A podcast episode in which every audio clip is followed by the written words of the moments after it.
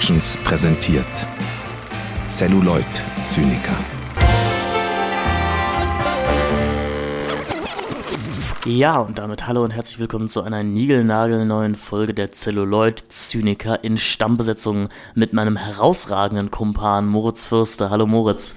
Hallo Finn, also ich, ich finde, es wird auch immer lächerlicher, dass du, also jetzt nicht, dass du mir neue Attribute zuschreibst, das finde ich eigentlich schön, ähm, aber es wird immer lächerlicher, dass du mich als Stammbesetzung äh, ankündigst, weil ähm, mittlerweile äh, ist es eigentlich sogar zur Seltenheit geworden, dass ich, äh, dass ich hier mit zu Gast, kann ich eigentlich schon fast sagen, sein darf.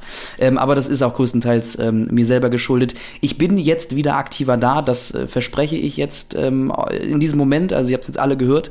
Ich werde in Zukunft wieder mehr am Start sein. Ähm, ich habe jetzt endlich meine mündliche Prüfung hinter mir gebracht, hinter mir gebracht, hinter bist, mich gebracht. Du bist jetzt offiziell ein Junggeselle, ein, ein, ein Junggeselle der Künste. Ja, ja, und das kann auch nicht jeder von sich behaupten. Also, weil man weiß ja allgemein, ein äh, Bachelorstudium in der Germanistik ist wirklich eins der allerhöchst bewertesten Studienabschlüsse, äh, ähm, die man so haben kann. Ähm, ja, deswegen ähm, können wir jetzt vielleicht darauf auch einmal kurz anstoßen, denn wir sitzen in einem Raum und aber in, einem neuen. Wir haben ja schon mal aufgenommen bei uns im Studio und da läuft die Katze ja auch gerne mal durch die Gegend. Ich muss sagen, ich habe keine Katze hier in der Wohnung, ähm, aber wir haben, wir haben was anderes hier. Äh, wir, ja, Prost, ne? Prost, wir, wir haben ein Biertier. ein Biertier, ja. Also wir haben ja mal irgendwann gelernt, wir sollten nicht gleichzeitig trinken, deswegen trinkst du jetzt, jetzt trinke ich. Ja, genau. Es ist auch wichtig, die HörerInnen damit an die Hand zu nehmen. Also ja, also ihr dürft euch natürlich selbstverständlich jetzt auch gern ein Kaltgetränk aufmachen. Man muss dazu sagen, es ist Freitagabend, wir dürfen es. Genau. Ich muss, ich, ich, wir reden ja heute zweite Folge Bully Herbigs Filmografie, also Teil 2 von Bully Herbigs Filmografie und ich dachte, ich wollte da mal was haben, was auch so ein bisschen regional passt. Deswegen habe ich uns hier ein bayerisches Bier äh, mitgebracht. Aus, also ein tatsächlich sehr gutes, was mir meine Freundin empfohlen hat, nämlich äh, aus der äh, Klosterbrauerei Andex. Ähm, und ist ganz gut, oder? Also, also, erster Schluck war jetzt auf jeden Fall ähm, nicht so, ich sage, kannst ja gar nicht trinken. Äh, also ich, äh, bisher, ich, wir können ja ganz am Ende noch mal auch ein Fazit zum Bier ähm, ja. ziehen. Das wir natürlich ja auch machen können. Wir könnten natürlich auch parallel zu diesem, zu den Filmen, die wir besprechen, auch jedes Mal immer ein neues Bier testen und dann äh, am Ende sagen, ob man das trinken kann und ob das zu empfehlen ist oder nicht. Die Idee hatte ich auch schon. Ich hatte die fast eher für German Gulasch, also das andere regelmäßige Format, was wir hier bei Celluloid Zyniker haben, weil ich dachte, die Filme sind halt schlechter. Wollt ihr da nicht einfach jedes Mal ein neues Gulasch-Rezept ausprobieren? Wäre das nicht vielleicht eher nah? Ja, das wäre das wär aber so naheliegend. Also das, ähm das sind wir ja nicht. Also wir sind ja jetzt nicht für die, die billigen Lacher hier. Im Gegensatz zu Michael Bulli Herbig. ja, wir haben uns ja, also ich glaube, wir haben uns ich zumindest habe mich eigentlich mehr auf diesen zweiten Teil gefreut, eben weil da viele Filme waren, die ich noch nicht gesehen hatte. Und es gibt ja viele, sage ich mal, KomikerInnen, die dann im ernsten Fach erst wirklich aufblühen. Also wenn man sich zum Beispiel den äh, Regisseur damals von Superhero Movie anschaut, Craig Mason, der damals verlacht wurde eben für diesen Film und dann zehn Jahre später die Chernobyl-Serie gemacht hat und damit ja jeden Award abgeräumt hat, den, den es so gab. Und vielleicht ist Bully ja auch einfach jemand, der Geschichten zu erzählen hat und über die Humorschiene eingestiegen ist, um sich ein Standing zu erarbeiten und dann zu zeigen, nee, mir geht's nämlich eigentlich um was ganz anderes. Ähm, ich weiß nicht, ob ich diese Frage als Spannungsbogen über diese Folge jetzt so stehen lassen möchte. Oder einfach gleich sagen möchte, nein, das, es ist noch nicht ganz April, aber das war ein April-Scherz auf unsere Kosten. Also diese, eigentlich dieses ganze Unterfangen, Bully Herbigs Filmografie zu schauen. Denn ich muss sagen, dieser Held meiner Kindheit ist jetzt auf jeden Fall kein Held meines Lebens mehr. Und ich, ich weiß nicht, ob ich nochmal einen Film von ihm sehen möchte ja, also ich würde ja die Hoffnung nicht aufgeben. Vielleicht kommt da ja noch irgendwas, vielleicht lernt er ja noch was dazu gerade, was vielleicht die etwas ernsteren Streifen angeht. Ähm, also gerade bei Wiki zum Beispiel war ich jetzt sehr enttäuscht. Da werden wir jetzt ja gleich als nächstes weitermachen, weil Wiki würde ich jetzt auch eher noch in diese, ja, sag ich mal, humorvolleren Streifen von ihm einordnen, auf jeden Fall.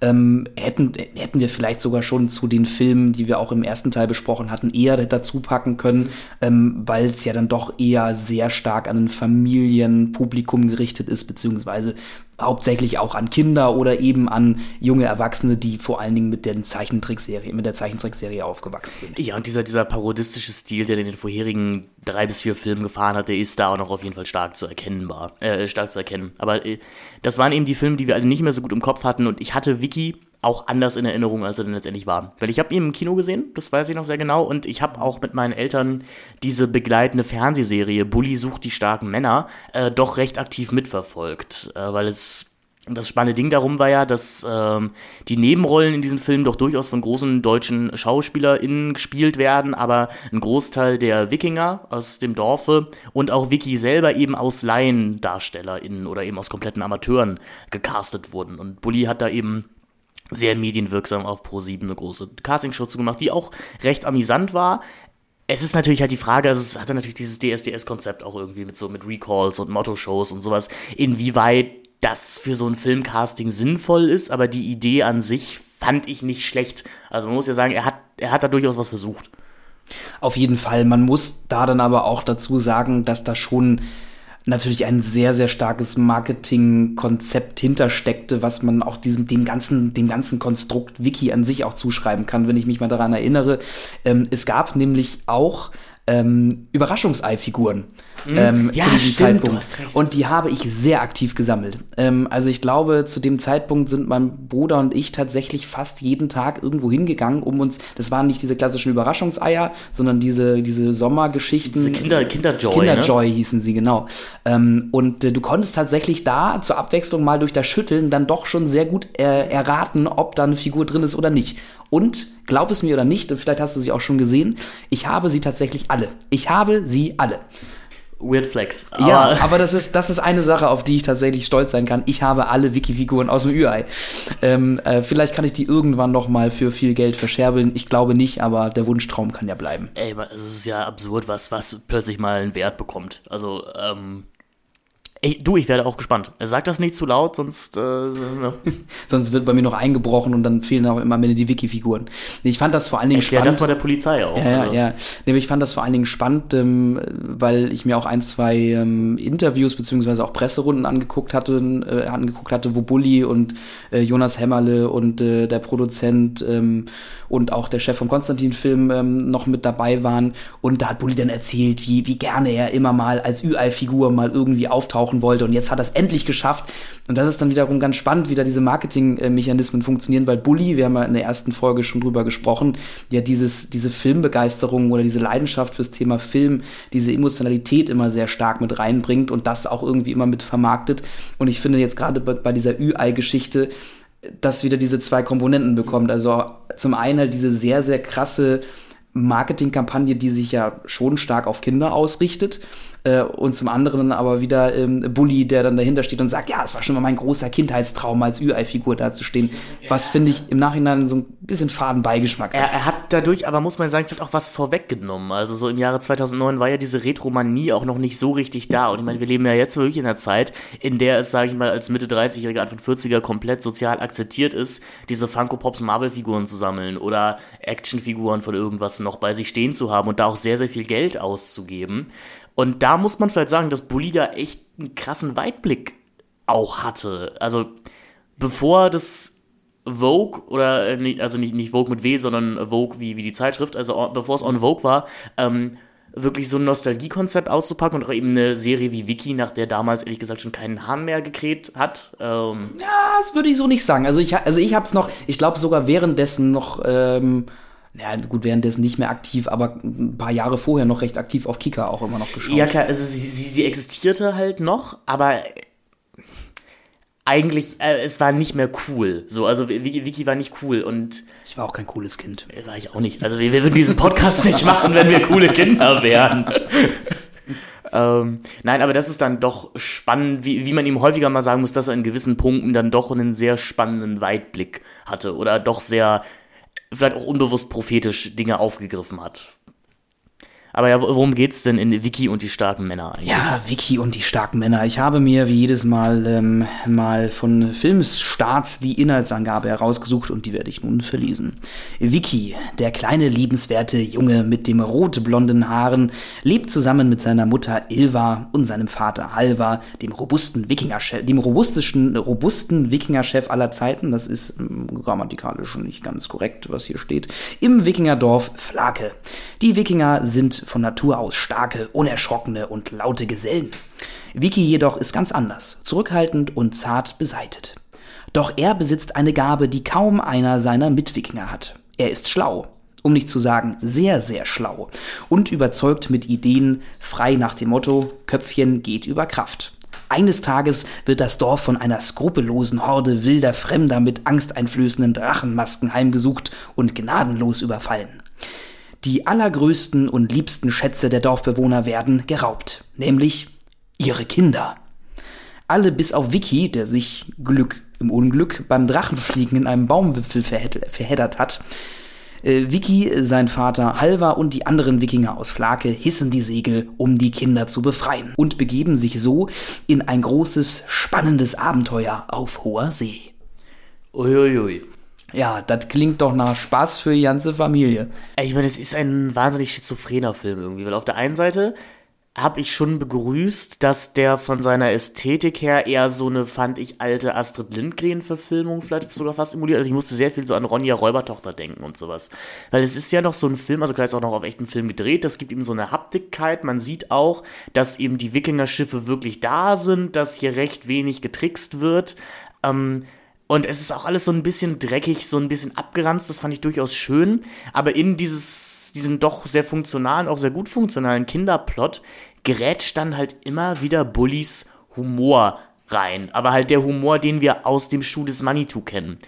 Und ehrlich gesagt passt das für mich überhaupt nicht zusammen. Also wir haben in der letzten Folge schon gesagt, dass gerade Lissy eigentlich ein Kinderfilm ist oder ein Film ist, der Kinder unterhält, aber die Witze passen eben für Kinder dann da nicht rein. Und hier fand ich das halt noch merkwürdiger, weil Vicky ja wirklich per Definition ein Kinderfilm ist. Und ich mich den ganzen Film immer gefragt habe, wollte Bully eigentlich eine Parodie auf Vicky drehen oder wollte er das wirklich durchziehen? Also, oder, oder wollte er das wirklich machen? Mhm. Und ich, ich weiß nicht, wie, wie du das empfunden hast beim, beim, beim, beim Schauen. Weil mich hat's, mich hat's immer wahnsinnig rausge, rausgerissen. Es geht ja schon damit los, dass einem irgendwie erzählt wird, dass die Wikinger nicht an Sonn- und Feiertags plündern. Wo ich mir schon dachte, ah, nee, nee, das ist, also es hat eigentlich in dieser Art von Film nichts verloren. So. Also wir haben halt auch wieder diese Gag-Ebene drin, über die wir auch schon bei ähm, Schuh des Manito und aber auch bei Traumschiff Surprise ge gesprochen hatten. Ähm, du hattest das, glaube ich, gut herausgearbeitet, ähm, dass es wieder diese, diese Scherze gibt, die eigentlich auf die Wirklichkeit, also aus der Wirklichkeit hinaus, hinausgenommen, herausgenommen wurden und eben in diese Fantasiewelt reingepackt, ja. reingepackt wurden. Also sowas wie Robe sagt Hupe, Tinnitus oder irgendwie, ich habe mir noch irgendwie ein, zwei Kleinigkeiten aufgeschrieben, die ich jetzt hier wahrscheinlich ähm, nicht so schnell wiederfinde, komme ich vielleicht später nochmal wieder drauf. Ähm, aber es gibt äh, super viele Gags, die eben wieder genauso funktionieren und auch teilweise wirklich Gags, die exakt so aufgebaut sind, wie auch in der Schuh des Manitou oder Traumschiff Surprise. Ich erinnere jetzt zum Beispiel mal an äh, dieses Eishacken von diesem Schiff, was Vicky macht, relativ am Anfang im Film. Das ist halt exakt die gleiche, der gleiche Gag, der auch in Schuh des Manitou passiert, wenn äh, Abahachi die Nussknacker schnitzt. Genau, ne? es, hat, es hat auch wieder dieses Verfolgen, also was Bully total gerne macht, dieses, dieses abgespeedete Köpfe verfolgen, irgendeine absurde Tätigkeit. Wir haben auch wieder die, ähm, ja, die rückgratslosen Untertanen vom Bösewicht. Den spielt Christoph Maria Herbst hier, den Pocker, der dem Bösewicht immer nur noch im Mund redet und wenn er sich dann selber widerspricht, dann sagt ich, nee, finde ich auch. Also ich krieg die Szene nicht mehr ganz hin, aber sowas sagt wie, oh, ich finde blaue Vögel doof. Und dann sagt wie der schreckliche Sven, ich mag blaue Vögel. Und äh, Christoph Maria selbst sagt, ja, ich auch, ich finde die auch ganz toll. Ähm, und irgendwie auch wieder so Sex-Gags, die ich, ich, ich klinge jetzt irgendwie spießiger, als ich glaube ich eigentlich sein möchte, aber die für mich ehrlich gesagt halt in Wiki nichts verloren haben. Also irgendwie sowas wie, wie, wie eben Halvar, der dann sagt, oh Wiki, du kommst jetzt in Alter und wenn du mit einem Mädchen in den Wald gehst, dann und ich mir denke, wa wa warum? Wa also, Bulli, warum ist das drin? Also natürlich, das ist da drin, damit die Eltern auch was zu lachen haben.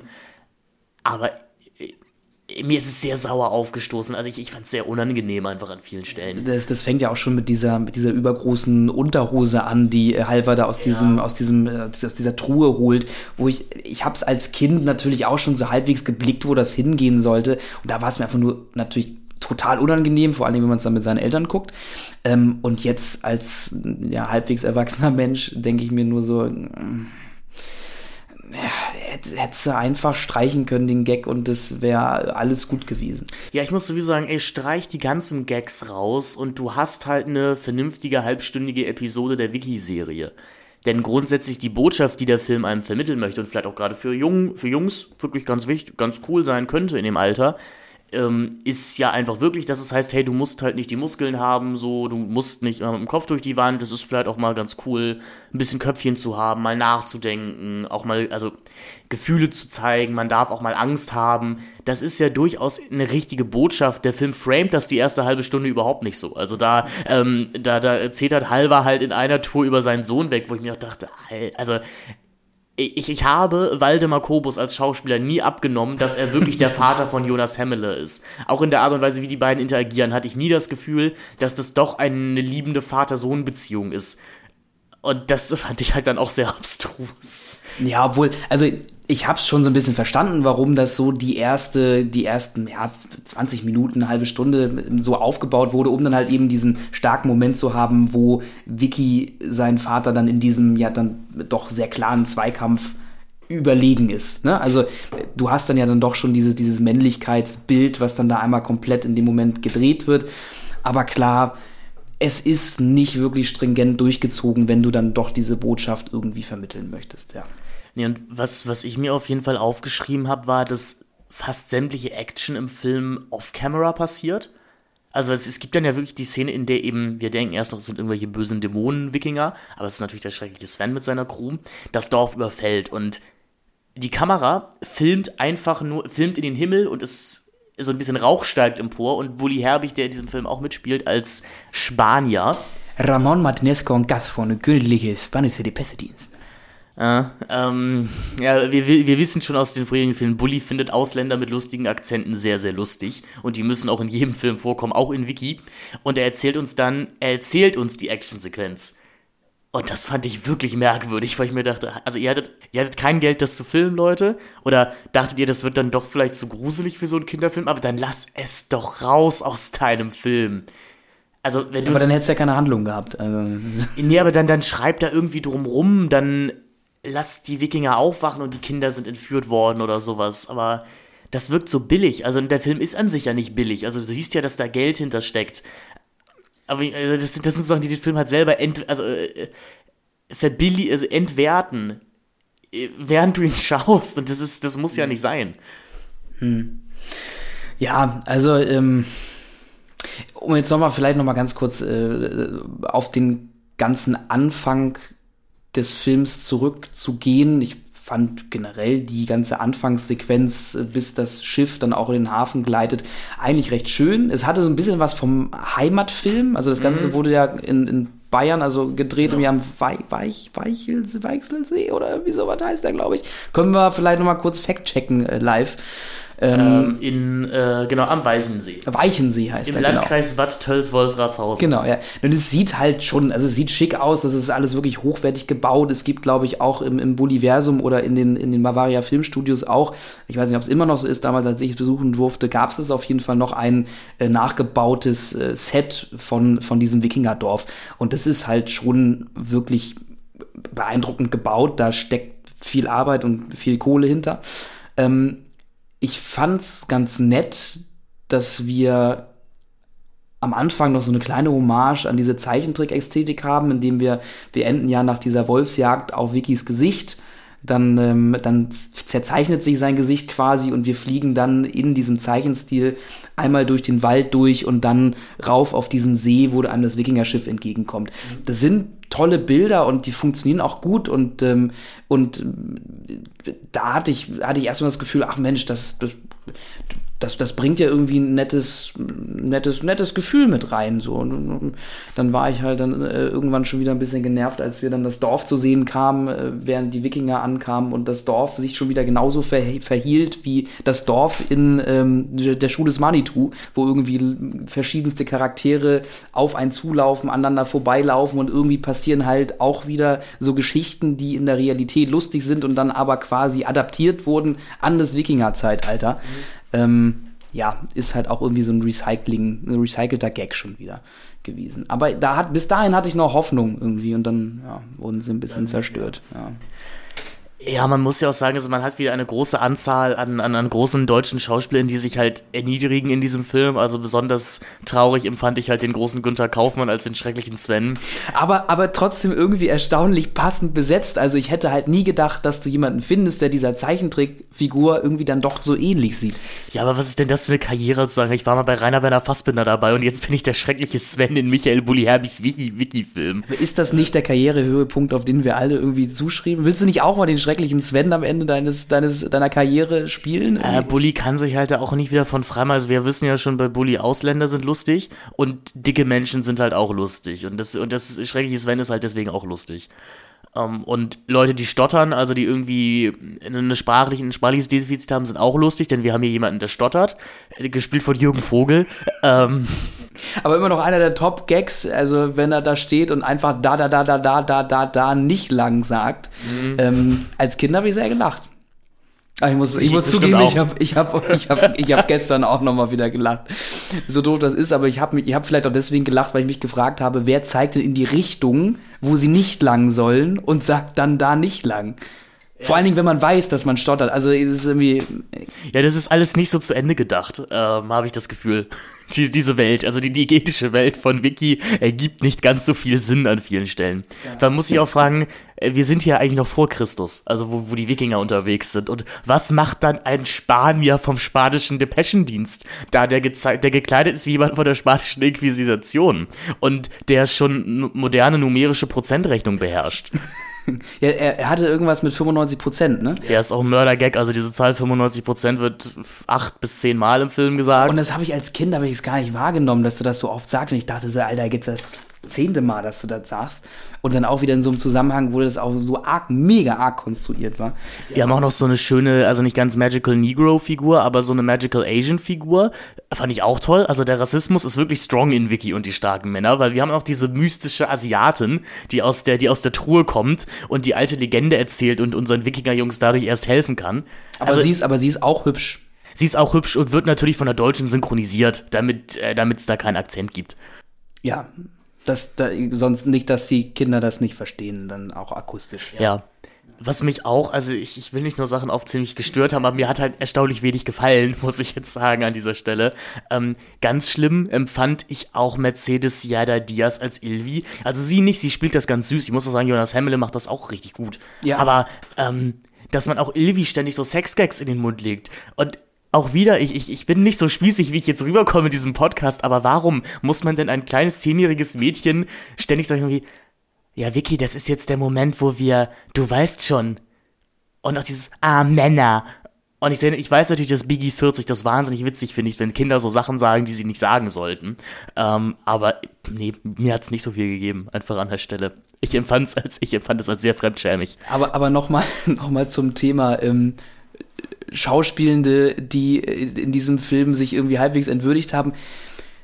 Also ähm, Friedhelm von Lüttichau als, als, Strick, als strickender Pirat empfand ich wirklich als sehr, also ich fand ihn ja schon immer in ähm, äh, Hubert und Staller äh, wirklich sehr, sehr datterig, aber da hat er sich wirklich, hat er, hat er sein, hat er seine Karriere Friedhelm von Lüttichau heißt er, ja. Der ist Helmfried. Kann auch sein, dass er Helmfried heißt. Ich weiß nicht. Auf jeden Fall irgendwas mit Helm. Also daher, da, da, da in die Richtung passt es auf jeden Fall schon mal. Ob die Qualität unserer bierigen Folgen irgendwie im Vergleich zu den normalen Folgen anders zu bewerten sind, liebe Zuhörer, ich weiß es nicht. Vielleicht wird es ja jetzt tatsächlich mal eine eine Zyniker-Folge. Das, das, das könnte natürlich sein, äh, jetzt ob der Filme. Also das, das, das, den fand ich cool irgendwie, dass sie den da besetzt haben. Ich habe mich halt gefragt, ob es nötig hat oder nicht, aber es irgendwie passt ich es. schon. Ähm, und äh, dann hatten wir noch Nora Tschirner. Und Hannah Herzsprung. Stimmt, Hannah Herzsprung war das auch. Die erkenne ich irgendwie immer nicht. Ich weiß Die nicht, sehen ich, auch sehr ähnlich aus, finde ich. Also nein, ich nein, aber Hannah Herzsprung erkenne ich einfach nie. Ich, ich könnte dir nie sagen, zeig mal ein Bild von Hannah Herzsprung äh, ohne Kontext und ich würde dir nie sagen können, dass sie das ist. Ich weiß nicht warum. Jedes Mal. Ich, also ich weiß, was du meinst, aber ich habe so eine andere Assoziation. Ich muss mich immer daran erinnern, dass sie die Hauptrolle in Traumfrauen gespielt hat und dann erinnere ich mich an Traumfrauen und dann weiß ich auch, wie sie aussieht. Also das ist meine Eselsbrücke, wie ihr euch merken könnt, wie Hannah Herzsprung aussieht. Ja, dazu müsste man jetzt den Film kennen, den äh, Film gerade, äh, den Film gerade erwähnt hat, den habe ich da auch noch nie gesehen. Ich glaube, Traumfrauen ist das, wo wir bei German Gulasch auch mal drüber sprechen könnten. Ja, mach mal, das ist ein großer Film. Machen wir eine kleine Notiz. Ähm, ja. ja. dann haben wir noch ähm, Herbert Feuerstein als, ja. äh, als den Vater von äh, Pocker. Po, heißt der Pocker? Ponker? Nee, als, äh, ist Herbert Feuerstein nicht der, äh, der alte. Genau, der alte Pirat, ja. aber, der, aber ähm, äh, Christoph Maria Herbst sagt so, genau, das sind meine genau. Eltern. Und äh, Billy Zögler natürlich noch an seiner Seite. Also wirklich zwei, zwei Urrecken des deutschen Humors, die äh, Bully hier nochmal range, rangekarrt hat. Ja, aber Herbert Feuerstein habe ich auch zuerst gar nicht erkannt. Ich musste das dann erstmal nachgucken, ob er das wirklich ist oder ob das jetzt, äh, ob ich mir das nur eingebildet habe. Äh, Gott hab ihn selig. Ähm, mhm. aber das kann man über viele Leute sagen, die hier mitspielen. Also Günter Kaufmann lebt ja, ja zum Beispiel auch nicht mehr. Ich muss halt einfach sagen, ich habe ja fast ein bisschen was erwartet, weil ich glaube, wir beide auch am gespanntesten waren auf Vicky und die starken Männer. Und dieser Film hat mir wirklich ein bisschen Lebensenergie geklaut. Also er hat, er hat mich auch betroffen gemacht. Er hat, er hat mich betroffen gemacht. Ich habe mir aber ähm, sagen lassen, dass die Fortsetzung sehr gut sein soll. Also ich habe von, von vielen Leuten gehört, dass die Fortsetzung tatsächlich wesentlich besser sein soll als der erste Teil. Mhm. Und was ich jetzt leider versäumt habe, ist einfach, weil in meinem Freundeskreis noch nicht so viele Leute mit Kindern gibt und auch nicht Leute mit Kindern, die schon im Alter sind, dass sie diesen Film gucken würden. Mich hätte halt interessiert, ob heutzutage sechs- bis zehnjährige diesen Wiki-Film noch mögen. Also ich, ich glaube schon, dass sie sehr viel Spaß hätten, einfach weil da super viel Slapstick drin ist. Also es gibt ja wirklich keine fünf Minuten, wo nicht irgendwer sich selber ein Brett in die Fresse tritt oder über irgendwas ausrutscht oder irgendwo irgendein Feuerwerk explodiert oder irgendwo irgendein irgendwer von Wasser umgehauen wird oder was weiß ich. Also das ist ja wirklich super viel physische Comedy. Habe ich auch immer mal wieder Spaß dran, aber wenn es dann wirklich nur darauf reduziert ist, ist finde ich, dann auch irgendwann ein bisschen faul. Ähm, was ich dem Film aber lassen muss, vielleicht hat das auch ein bisschen was mit, mit dem Slapstick zu tun. Ich finde aber, das kann man auch ähm, auf viele der Bully-Filme, auch die wir jetzt schon besprochen haben, immer wieder ähm, auslegen, ist, dass deren also ich finde, der Wiki-Film hat einen unglaublich guten Rhythmus. Mhm. Ähm, also einen wirklich guten Schnittrhythmus. Ähm, das hat vielleicht auch mit der Musik zu tun, auch teilweise. Mir ist es vor allen Dingen aufgefallen, eben in dieser, in dieser Wettkampfsequenz zwischen Halver und Wiki. Ja.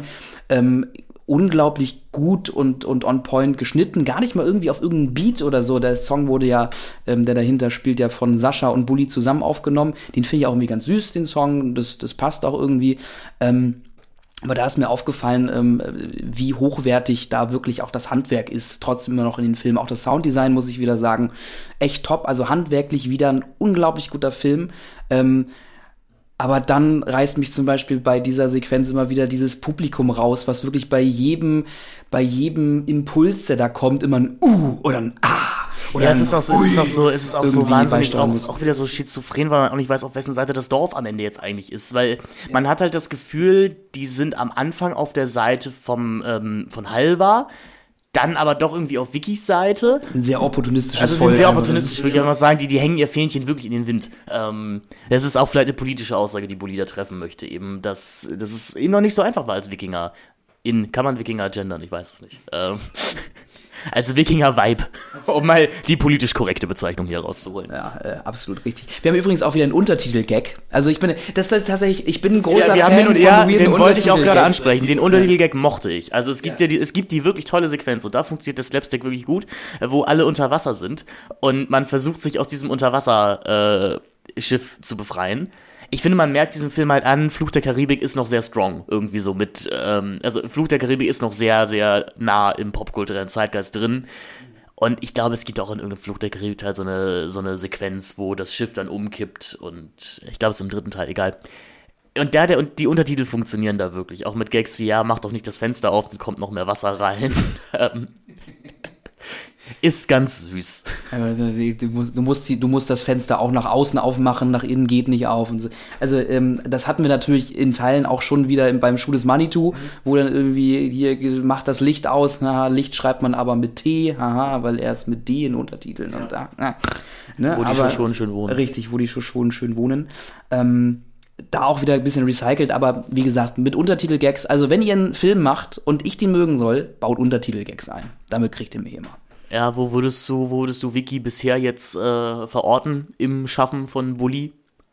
Also hast du so ein internes Ranking? Ich habe ähm, ich hab kein internes Ranking noch. Ich habe ich, hab ich noch nicht gemacht, aber ich würde ihn. Ich glaube, ganz oben steht immer noch Schuh des Manitou tatsächlich. Ich glaube, der wäre irgendwie auf Platz, irgendwo im Mittelfeld. Also, weil Also zu wir haben drei, wir, achso ja, stimmt, ja, ich vergesse, dass wir Erkan und Stefan schon besprochen haben. Ich wollte gerade sagen, wir haben auch halt erst drei Filme besprochen. So, Nee, also, ja genau. Erkan und Stefan ist irgendwie ganz unten, den würde ich sogar fast noch, noch unter, noch unter ähm, 1000 Zeilen äh, und Buddy ranken. Nee, dafür hat er mich einfach nur zu sehr gelangweilt. Also Erkan und Stefan langweilt einfach nur. Andere Filme von Bully ärgern mich und haben mich wirklich aktiv sauer gemacht. Haben dich rechtschaffend erzürnt. Recht schon, jetzt wird für, für Erkan und Stefan habe ich eigentlich kein Geld bezahlt. So, also klar, dafür habe ich ein Abo bei Join Plus abgeschlossen. Habe ich für Ballon jetzt übrigens so ein, ich habe so ein Testabo auch abgeschlossen. Ich hatte kurz Angst, dass ich tatsächlich 6,99 Euro bezahlt habe. Ähm, ich habe nochmal nachgecheckt, habe ich nicht. Ja, aber es ist sozial irgendwie verträglicher zu sagen, ich habe mir für Ballon ein Join Plus Abo geholt, als zu sagen, ich habe mir für Erkan und Stefan der Film ein Join Plus Abo geholt.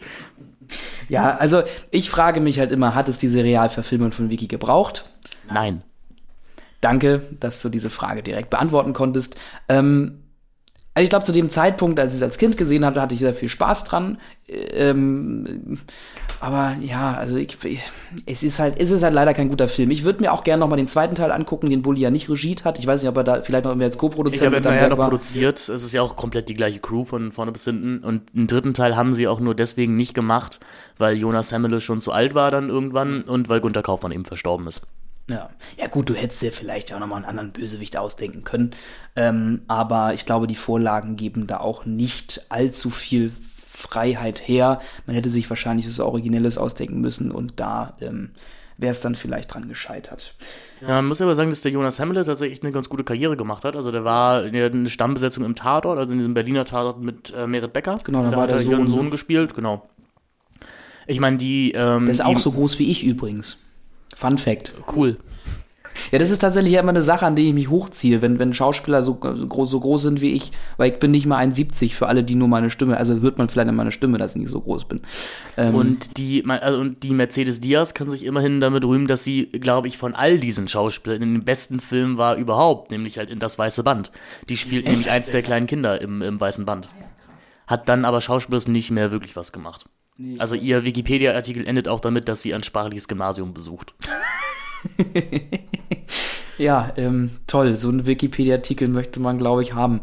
Ähm, aber ich, da. Ich könnte mir vorstellen, dass das jetzt so eine TikTokerin ist, die dann irgendwie sagt, ja, ich war ja früher Wiki oder sowas.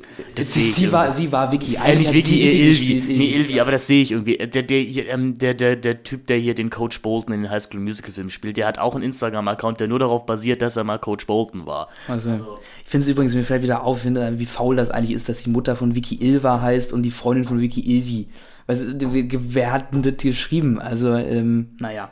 Äh, auf jeden Fall, ähm, das wollte ich noch mal kurz zum Ende sagen. Ich hatte nicht mehr im Kopf, wie jung diese ganzen Kinderdarsteller alle waren. Ich dachte, die wären irgendwie älter, aber ich glaube, das war einfach, weil ich damals irgendwie jung war. Man und war genauso die alt dann die auch.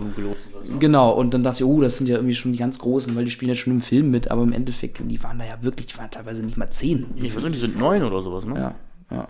Aber ey, immerhin Prädikat besonders wertvoll von der Filmbewertung Bewertungsstelle Wiesbaden bekommen. Was willst du mehr? Ja. Hat auch The Dark Knight bekommen. Und Sex in the City 2. kriegt man nicht allen Tagen, ja. Und Sex in the in the City 2 ist ja nun mal einfach ein absolutes, ähm, Hast du den mal gesehen? nein, natürlich nicht. Also, Er ist mein, mein Freund. Irgendwann zwinge ich, also äh, es, es gibt auch so einen Podcast, der ist The Worst Idea of Our Lives. Und in irgendeiner Staffel, also da gucken sie jede Woche den gleichen Film und in irgendeiner Staffel gucken sie jede Woche Sex in the City 2. Und geneigte HörerInnen wissen, der ist schon in der normalen Kinofassung 170 Minuten lang. Und dann gibt's ja noch einen Extended Cut. Da ist er 177 Minuten lang. Und das ist wirklich ein Spaß für die ganze Familie. Wir können mal irgendwann über Sex in the City reden. Das wird, das, da habe ich richtig Bock drauf. mu- muss ich dafür dann auch die ganze Serie schauen? Äh, nicht um, also es hilft natürlich, also damit du so ein paar charakterische Feinmomente erkennst. Aber die Filme an sich stehen schon für sich. Die sind auch spannender als die Serie, würde ich, würde ich sagen. Ich, ich freue mir jetzt schon. Man, man sieht Moritz Begeisterung, man sieht sie ihm an. Ja, ich hoffe, man hört sie auch. Ja, haben wir noch was zu Vicky und die starken Männer zu sagen, außer dass es nicht so ein starker Film ist? Ja, nee. Lass mal zum nächsten Film kommen, der wird bestimmt besser. Buddy. Eieiei. Hat Bully wieder eine medienwirksame Kampagne gestartet und hat eine Sitcom gemacht, die heißt Bully macht Buddy. Was finde ich auch so rein akustisch nicht gut float.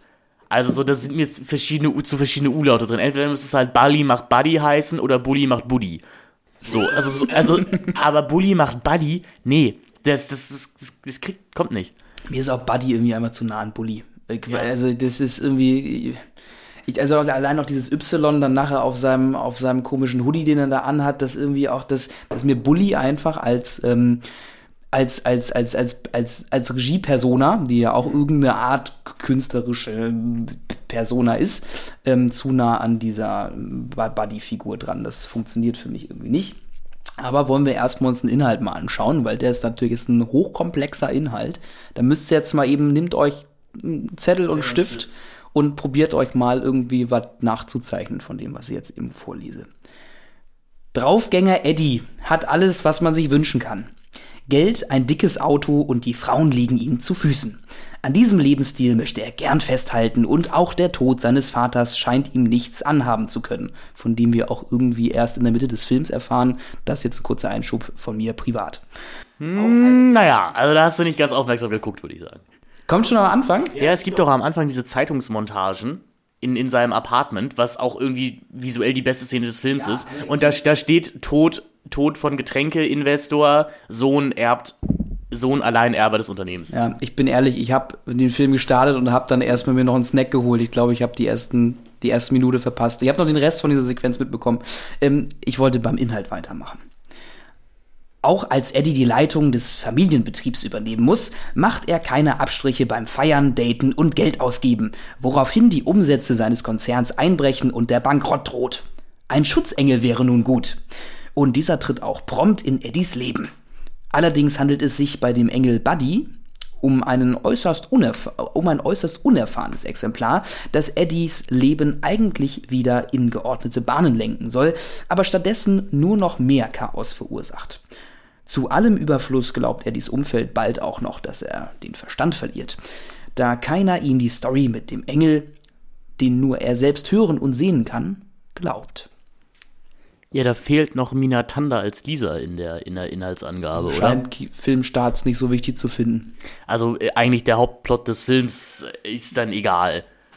Also man, man muss halt auch sagen. Ist er ja eigentlich auch. Also Ich finde, Alexander Fehling ist ein sehr, sehr attraktiver Mann. Ich sehe den sehr, sehr gerne. Und ich habe mich auch sehr gefreut, dass er die Hauptrolle spielt.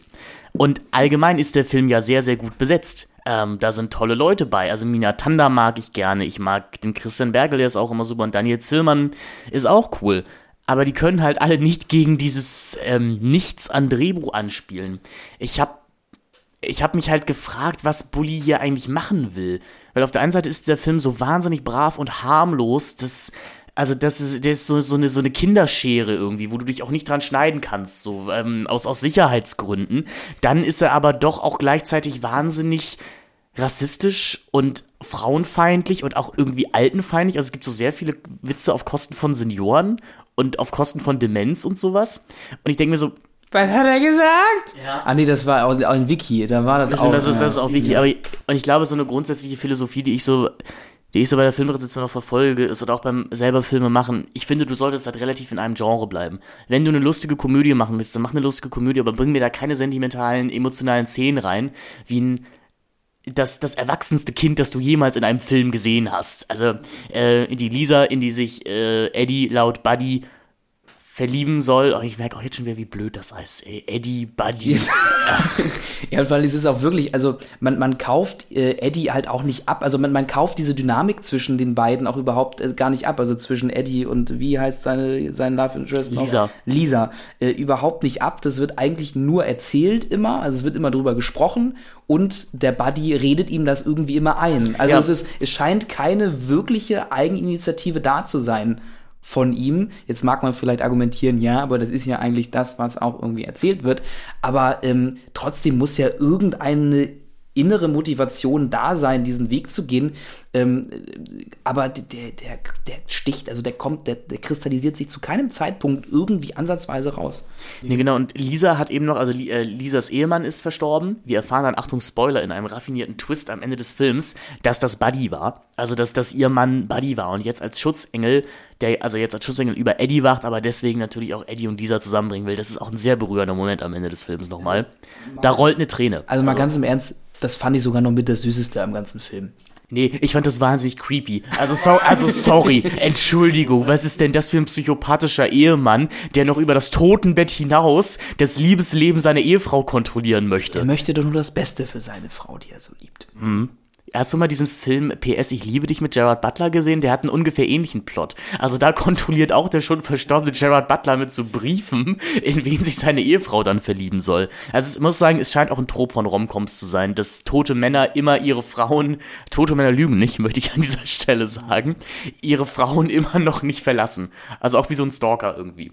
Vielleicht sind Männer auch einfach Traumata, so die dich nie verlassen. Vielleicht ist das, was die Romcoms und uns eigentlich aussagen möchten. Und man kann auch sagen, also die Figur Figur des Buddy ist auch schon ein kleines Trauma. Also ja. so viele Mu Musical-Einlagen, ähm, wie der irgendwie bringt und auch irgendwie Songs, die auch irgendwie, wo ich mich frage, warum singst du jetzt den Song und dann in irgendwelchen weirden Kostümen und ja, und vor allem, warum singst du das aus? Also, das sind ja alles Sachen, die so für 30 Sekunden ganz lustig wären, aber es gibt in diesem Film ungelogen sechs verschiedene Musical-Nummern, die komplett ausgespielt werden. Und ich dachte bei diesem Film das erste Mal, Bully, also als Person, also Michael Herbig altert. Und ich glaube, er merkt das selber und er will ganz, ganz krass jung rüberkommen und trägt deswegen den ganzen Film über diese hässliche College-Jacke und diese, diese leichte Justin Bieber-Frisur, damit er ja auch nicht so wie Mitte 40 wirkt, wie er zu den Dreharbeiten des Films eigentlich war. Und ja, dann, dann versucht er sich, glaube ich, auch ständig irgendwie an so ein junges, hippes Publikum anzubieten, weil es läuft halt Hip-Hop im Film, aber der Hip-Hop ist halt von den Fantastischen Vier, die den Titelsong geschrieben haben, den den, den Spüli King oder sowas heißt der Song, glaube ich. Das ähm, kann sein. Ich habe ich hab mich, ne, ich, ich glaube, das war auch schon in der Intro-Sequenz, lief schon ein, genau. und im Abspann lief ein Song und bei der Intro-Sequenz habe ich gefragt, sind es die Fantastischen Vier? Und dann im Abspann war noch ja. mit der Musik von den Fantastischen Vier. Und ähm, ja, das äh, hat mich dann auch nicht mehr gewundert. Dann ist der ganze Film gecolorgraded bis zum Tod. Also man bekommt, also man bekommt teilweise Augenkrebs davon, wie, wie hässlich hier der Farbregler wirklich an den Anschlag gedreht worden ist. Also selbst Til Schweiger hätte sich das teilweise nicht genau, getraut, also, möchte ich mal sagen. Also ich finde, man merkt diesem Film total an, dass Bully versucht hat, eine Neuausrichtung zu starten. Und anscheinend war die einzige Idee, die diesem ganzen ähm, Marketing-Team, was irgendwie dahinter stand, gekommen ist oder überhaupt dem ganzen Produktionsteam, ey, lass uns doch mal in die Schweigerkerbe hauen und lass uns doch mal den Film super international aussehen lassen, lass uns die Latte Macchiato-Optik wieder reinhauen, lass uns ein paar ähm, interessante Visuals mit reinhauen, wenn wir jetzt nochmal wieder an diese Anfangssequenz mhm. äh, zu, zurückgehen, die ich wirklich die war technisch einwandfrei gemacht. Und ja. ich glaube auch, also ich glaube, die gab es natürlich schon so ein, zwei Mal vorher in anderen Filmen, ähm, sonst wäre sie in Deutschland nicht angekommen, wahrscheinlich. Nee, das ist ja im Prinzip dieser, dieser Camera-Rig, den sie bei Matrix auch drin haben. Nur halt ein bisschen. Nur bisschen in extrem. genau, ich erinnere mich, dass das irgendwie, glaube ich, zur ähnlichen Zeit tatsächlich ne, für, für Filmschaffende selber kennen den Kanal, vielleicht auch Film Riot, ähm, haben die dann auch für, äh, sag ich mal, Laien oder Leute, die das hobbymäßig machen, auch gezeigt, wie diese Tricks funktionieren. Also es war gerade diese, diese Ära, wo auch mit After Effects solche Sachen relativ einfach selber herzustellen waren. Und es war schon eine ganz coole Geschichte. Aber es fängt halt eben mit dieser Schweiger-Optik, mit diesem, mit diesem äh, ja, deutscher, deutscher Schweigerfilm, ähm, fängt ja schon allein beim Plakat an. Also du kannst dieses Plakat nicht trennen von ähm, von den Schweiger-Plakaten, die ja nun auch alle genau gleich aussehen, weißer Hintergrund, ich, drei Ich würde sogar sagen, noch schlimmer von den Schweighöfer, von den Schweighöfer-Postern. Also das die, ist ja alles das, also Schweiger, Schweighöfer, die Poster. Die Schweiger-Filme sind jetzt noch schwarz-weiß auf den Postern drauf. Ja, bei, also bei, bei Männern, weil wie Vaterfreuden heißt er, da ist. Da ja, aber das ist ja Schweiger. Also nee, ich meine auch Schweiger. Du meinst also, bei Schweiger. Ja, weil du ja, bei Schweiger, bei Keinohasen und so und auch bei Coco Well, glaube ich, sind die ja wenigstens noch so, so ein bisschen schwarz-weiß. Ähm, die, die Bilder, aber die, trotzdem. Die Bilder, trotzdem aber klar, weißes Cover natürlich, natürlich. Da hast du natürlich recht. Das hat ja so ein bisschen, na gut, das ist ja auch so grundsätzlich das Rom-Com-Format einfach. Also selbst Pretty Woman hat ja schon dieses zwei Figuren vor weißem Hintergrund. Aber nee, es ist einfach, es ist, es wirkt auf der einen Seite halt gar nicht wie ein Film, den Herbig machen würde, weil irgendwie nichts mehr von ihm drin steckt, aber dann auch wieder alles. Also so seine klassischen Sachen, die er lustig findet, wie eben lustige Ausländer, lustige Dicke und neunmal kluge Kinder sind halt hier auch wieder drin, auf, im schlimmsten Fall. Dann, ähm, ja, rückgratlose Handlanger, die, die dem Chef nur nach dem Mund reden. Aber dann kommt auch so eine merkwürdige Schiene auch wieder an Sexwitzen da rein, die Bully einfach nicht stehen. Also klar, der hat schon immer Sexwitze gemacht, aber so ein bisschen durch die Achtung Hintertür. Also es, es wurde halt nie explizit übers Vögeln geredet in Bully-Filmen vorher. Und in diesem Film plötzlich schon und das kann der Mann einfach nicht schreiben. Also tut mir leid, dann gibt's da so einen Gag, in der ein Kumpel von, von eben Eddie, bei dem er sich verstecken will, eben vor dem Buddy, gerade eine schwärbelnde Frau bei sich hat, die dann sowas sagt wie, äh, Steffen, noch mal die, ich habe jetzt gesächselt, nicht geschwabelt, tut mir leid, ich kann Dialekte nicht so gut nachmachen. Fang an, fang, fang an mit Heiliges Blechle, dann kommst du Ja. rein. Heiliges Blechle. Ähm, also sie sagt irgendwas von wegen, ach, stopf mir nochmal die Maultasche, Tiger und sowas. Und das, es ist einfach sehr, sehr unangenehm alles. Und ich muss halt auch sagen, ich, ich bin jetzt nicht der Mensch, der immer eine Identifikationsfigur in Filmen braucht. Das ist mir meistens relativ egal, aber dieser Eddie war mir einfach so egal. Also der hat, der, der hat überhaupt nichts, was, ich finde interessant ein schwieriges Adjektiv, aber was es irgendwie lohnenswert macht, dass man seiner Reise folgen, folgen wollen würde, weil der wirkt sehr glücklich, ehrlich gesagt. Also, der wirkt in seinem Exzessleben da eigentlich ganz happy. Meinetwegen ganz echt, dann soll er sich zugrunde richten. I don't care, wenn es ihm Spaß macht. Und dann kommt halt Buddy rein, also äh, Buddy, wie sag ich jetzt schon selber, Buddy rein und sagt, nee, ja, du musst die große wahre Liebe finden. Und ich freue mich natürlich immer, wenn ein Film in Hamburg gedreht wird. Da wollte ich nämlich gerade mal drauf hinaus. Können wir mal ganz kurz so ein bisschen Exkurs machen, äh, wie eigentlich zum einen Hamburg, aber auch Berlin und, und, und München irgendwie als Städte, also wie die Städte in Bully-Filmen ähm, inszeniert und dargestellt werden. Weil ich finde, Hamburg als Stadt ist da einfach irgendwie eine, keine Ahnung, so die, die größte Karikatur seiner selbst, die du irgendwie haben kannst. Irgendwie so alle, alle Sehenswürdigkeiten irgendwie mal in so kleine Schnitte reingepackt, damit du irgendwie siehst, ah ja, sind wir in Hamburg. Ja. Ähnliches passiert dann auch nachher in Tausend Zeilen. In, ähm, in, ähm, na, in äh, Ballon ist es dann halt der kurze Schnitt auf dem Fernsehturm. äh, Ach, wir sind in Berlin. So, und dann hast du natürlich bei ähm, Erkan und Stefan diese München-Hamburg-Geschichte. Da hast du auch schon diese ganz dieses ganz komische Bild, diese ganz, die, die ganz komische, ähm, ja, dieses ganz komische Ham Hamburg-Bild, was da von Bully gezeigt wird. Also du merkst halt einfach, Bully ist niemand, der in Hamburg irgendwie aufgewachsen ist oder in der Nähe von Hamburg.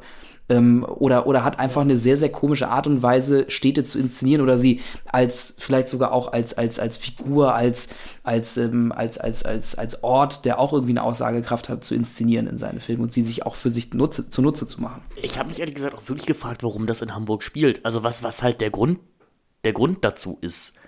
Vielleicht, weil 2013 Hamburg irgendwie so ein bisschen im Kommen war, weil die Hafen City halt dann gerade fertig ist und die Elbphilharmonie ja auch so noch nicht am Start ist. Das sollte dann ja noch ein paar Jahre länger dauern, aber man sich vielleicht dachte, Man ah, sieht sie aber schon.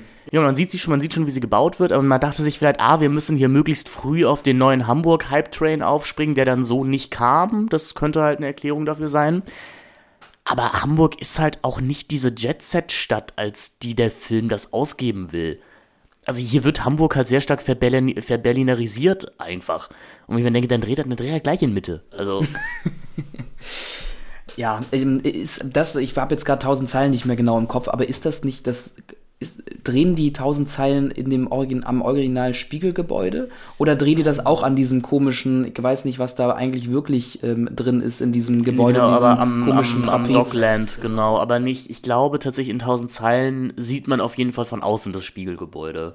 Okay, nee, ich hatte irgendwie im Kopf, dass die genau dasselbe Gebäude, wo du dran vorbeifährst, wenn du die Fähre aus Mhm. Finkenwerder nach Hamburg reinnimmst, ähm, dass die das da auch, ähm, genau, dieses, dieses Parallelogramm oder dieses Trapez oder was auch immer ist, ähm, äh, dass, ähm, dass sie da einfach nochmal wieder was Neues dran gepinnt haben und ja, jetzt halt die andere Firma von dem anderen Typen, ähm, fand ich irgendwie recht faul, wenn das jetzt wahr ist, kann auch gerade sein, dass ich mich irre. Nee, und äh, es sind einfach so viele Themen drin, die, die nicht zu Bully passen und das merkt man in diesem Film auch einfach. Also der, der ist kein Erwachsener, also es tut mir leid, das zu sagen, aber der ist halt einfach kein Filmemacher für so ein paar erwachsene Themen. Der ist halt kein Filmemacher für Alkohol, Sex und Drogen. Und das ist irgendwie ein Film, der teilweise genau darauf referieren möchte, weil es dann irgendwas immer heißt wie, oh Eddie, da hast du dir aber wieder den falschen Stoff reingezogen oder nimm mal eine Nase weniger oder sowas. Und das nehme ich einem Drehbuch von Bully Herbig einfach nicht ab. Also das ist, tut mir auch leid, da tue ich dem Mann ganz groß Unrecht, aber das, das passt nicht. Also das dafür ist dieser Mensch einfach dann doch irgendwie zu, zu familienfreundlich und dafür ist der Film an sich dann doch auch zu, zu harmlos, als dass dann nicht plötzlich immer diese kleinen Kantenschläge da reinkommen, die dich einfach komplett aus dem Nichts erwischen. Mm. Also äh, 95 Minuten haben sich selten länger angefühlt als in diesem Film, weil ehrlich gesagt bis Minute 70 auch nichts passiert.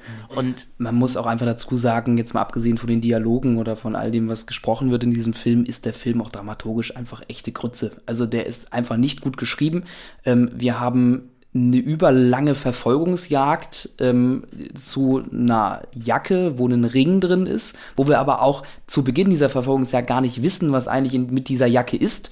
Sondern Der, der Eddie rennt einfach diesem Menschen hinterher, der ihm die Jacke geklaut hat. Und 10 Minuten einmal durch ganz Hamburg. Genau, auch sehr erratisch aneinander geschnitten teilweise die Orte. Gut, ne, Ja, ja, kann man Gott, halt also machen. passiert, so, ne? Genau, aber ähm, da, du, du fieberst halt nicht mit, weil du nicht weißt, worum geht's denn da eigentlich? Also was ist, was ist hier das Ding? Dann verrät äh, ich, Lisa, Lina, irgendwie, Lisa, ähm, die äh, eigentlich schon die, die, den Kern die, der, der Aussage irgendwie schon nach 30 Minuten, wo sie dann sagt, ja, hier irgendwie, du musst der Frau nur das und das bieten und irgendwie für das und das für die sie da sein und dann fliegt sie dir schon von alleine zu.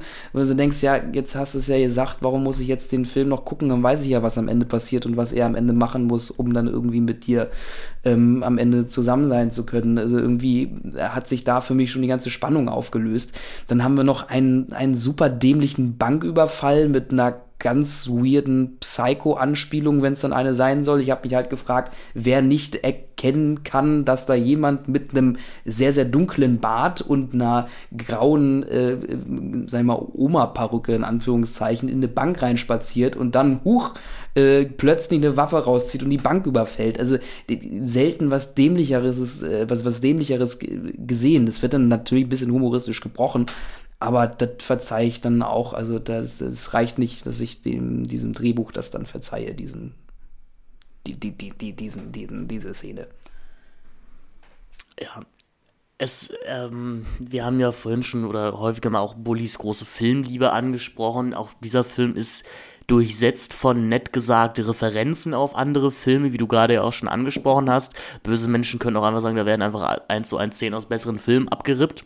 Also wir haben halt eins zu eins die Singing in the Rain Sequenz, die die Alexander Fehling da selber nachspielt, dann hat man halt, ich hab's ja vorhin schon erwähnt, Sammy, dieses, das schlimmste Kind, das jemals in einem Film äh, stattgefunden hat, der auch noch ein krasser Filmfan ist. Ja, noch, noch erwachsener als das Kind aus tatsächlich Liebe. Ja, nee, weil man muss sagen, Lisa hat noch einen Kumpel, die ist ja Altenpflegerin und die hat noch einen Altenpflegerkumpel, den Hütte, gespielt von Daniel Zillmann. Das stimmt. Den fand ich tatsächlich noch ganz in Ordnung, obwohl er mich teilweise auch ein bisschen nervt. Aber das ist doch die schlimmste Karikatur von so einem Insel-Nerd einfach, wo der, der ernsthaft, also es ist eine ernsthafte Dialogzeit dieses Films, der dann, also der gräbt natürlich die Lisa auch und wir als ZuschauerInnen wissen natürlich, da wird nie was laufen, ne, weil er ist ja dick, ne, um, und der Film verkauft uns das auch so. Und dann sagt dieser Hütte halt ernsthaft, und er hat auch so einen tollen Berliner Akzent, weil ist ja Daniel Zillmann, das ist ja seine Personality. Also, wir können auch später noch zu mir, ich habe auch ein paar ganz tolle Ego-Shooter auf der Platte. Und denkst du, Entschuldigung, so, spr also, so spricht doch kein Mensch. Aber der zeigt jedenfalls dem Sammy immer irgendwelche Filme und deswegen kennt Sammy auch Scream und irgendwelche anderen tollen Filme und ich, ich wollte dieses Kind schlagen, ich wollte dieses Kind sterben sehen. Ich hätte, mal, das ist mein Finden nicht so, wie er es gerade gesagt hat. Das sage ich hier einfach nur, damit wir hier keinen, also damit wir hier nicht gestreikt werden. Satire. Ich stelle nur Fragen. Jetzt sind wir raus, jetzt können, können wir wieder. Jetzt kannst du wieder äh, weiterreden. Aber hast auch nichts mehr zu sagen. Ja, jetzt kann ich wieder weitermachen. Ähm, ich finde, Buddy ist ein Ärgernis von vorne bis hinten. Es ist eine Geldverschwendung, eine Talentverschwendung. Und ich frage mich, wer überhaupt der Meinung war, dass das eine gute Idee war. Weil ehrlich gesagt, auch bei, bei Vicky konnte ich noch verstehen, warum du diesen Film machst. Weil eben Bully vielleicht sagt, ey, ich bin selber Vicky-Fan, vielleicht noch aus der Kindheit. Warum denn nicht? Warum nicht auch mal was Neues ausprobieren? Aber Buddy, das ist ja, das wirkt, also und wenn das ein, wenn das ein Passion Project war, äh, dann aber ouch. also, Ja, also ähm, äh, zu Anfang dachte ich noch, weil da auch die, Dia die Dialoge teilweise wirklich super schnell runtergerattert wurden. Ah ja, okay, irgendwie weiß der Film vielleicht selber schon, worauf er hinaus will und es wird eigentlich nur so runtergerattert und eigentlich wissen auch alle, was passiert. Das hat sich dann aber irgendwann auch verlaufen und irgendwann hat sich der Film wieder zu ernst genommen. das finde ich sehr spannend, dass du das sagst, weil ich habe den mit meiner besten Freundin zusammengeschaut, mit der Julie, die irgendwann meinte, ach, ist das eine Parodie auf Till Schweiger Filme? Und ich habe auch kurz überlegt, ich habe kurz auch überlegt, ist das, ist das der Grund, weswegen dieser Film existiert? Aber nee, dafür, nimmt- dafür nimmt er sich dann halt doch wieder zu ernst, weil dafür will er uns ja wirklich eine berührende Liebesgeschichte erzählen. Also zu Recht ist das ja auch ein Film, glaube ich, über den seit dem Release niemand außer uns beiden jetzt mehr gesprochen hat. Ja, zu Recht. Also es gibt halt auch wieder hier ähm, die Riege an äh, Darstellern, die auch irgendwie, äh, DarstellerInnen, die auch immer wieder in Bully-Filmen vorkommen. Sky Dumont hat mit seiner Frau zusammen Ja, einen stimmt, kleinen Sky ist Gastauftritt. dabei, ja. Der läuft einmal dran vorbei und sagt irgendwie, du hast keine Hose an oder irgendwie sowas. Äh, Tim Wilde erneut als Polizist unterwegs. Äh, ich vergesse immer, wie... Ähm, wie Jim heißt, äh, wie der Schauspieler Ja, genau, von Jim der ist- heißt, der ist auch wieder dabei. am Start. Äh, wir haben, haben wir noch jemanden am Start, den wir so kennen? Wir haben auf jeden Fall viele große deutsche CharakterdarstellerInnen einfach in, in Nebenrollen dabei. Also wie gesagt, Christian Berkel eben mal in einer größeren Nebenrolle. Dann viele Leute, die bei Toni Erdmann auch mitgemacht haben. Es ist schon nicht schlecht besetzt, ist ja auch, glaube ich, die, das erste Mal, dass Bully dann, äh, nicht Bully, dass Bully dann wirklich mit dem in Anführungszeichen richtigen Filmstudio zusammengearbeitet hat, weil es seine erste Zusammenarbeit mit Warner Brothers und eben nicht mehr nur Konstantin-Film, sondern jetzt eben halt Warner. Und ich glaube, das Problem ist einfach, dass das soll, glaube ich, so eine Art Reifeprüfung-Film für Bully sein. Also es soll so ein Film sein, wo du merkst, das ist jetzt ein anderer Schnack, das ist nicht mehr dieser Kinderkram von früher und deswegen hauen wir einfach jeden einzelnen Cent, den wir haben, auf die Leinwand und man muss zu jedem Zeitpunkt auch sehen, wie viel dieser Film wert ist und das ist nach zehn Minuten einfach wahnsinnig anstrengend. Ja, viel mehr habe ich jetzt auch zu diesem Film nicht zu sagen. Ähm, ja, guckt ihn euch nicht an.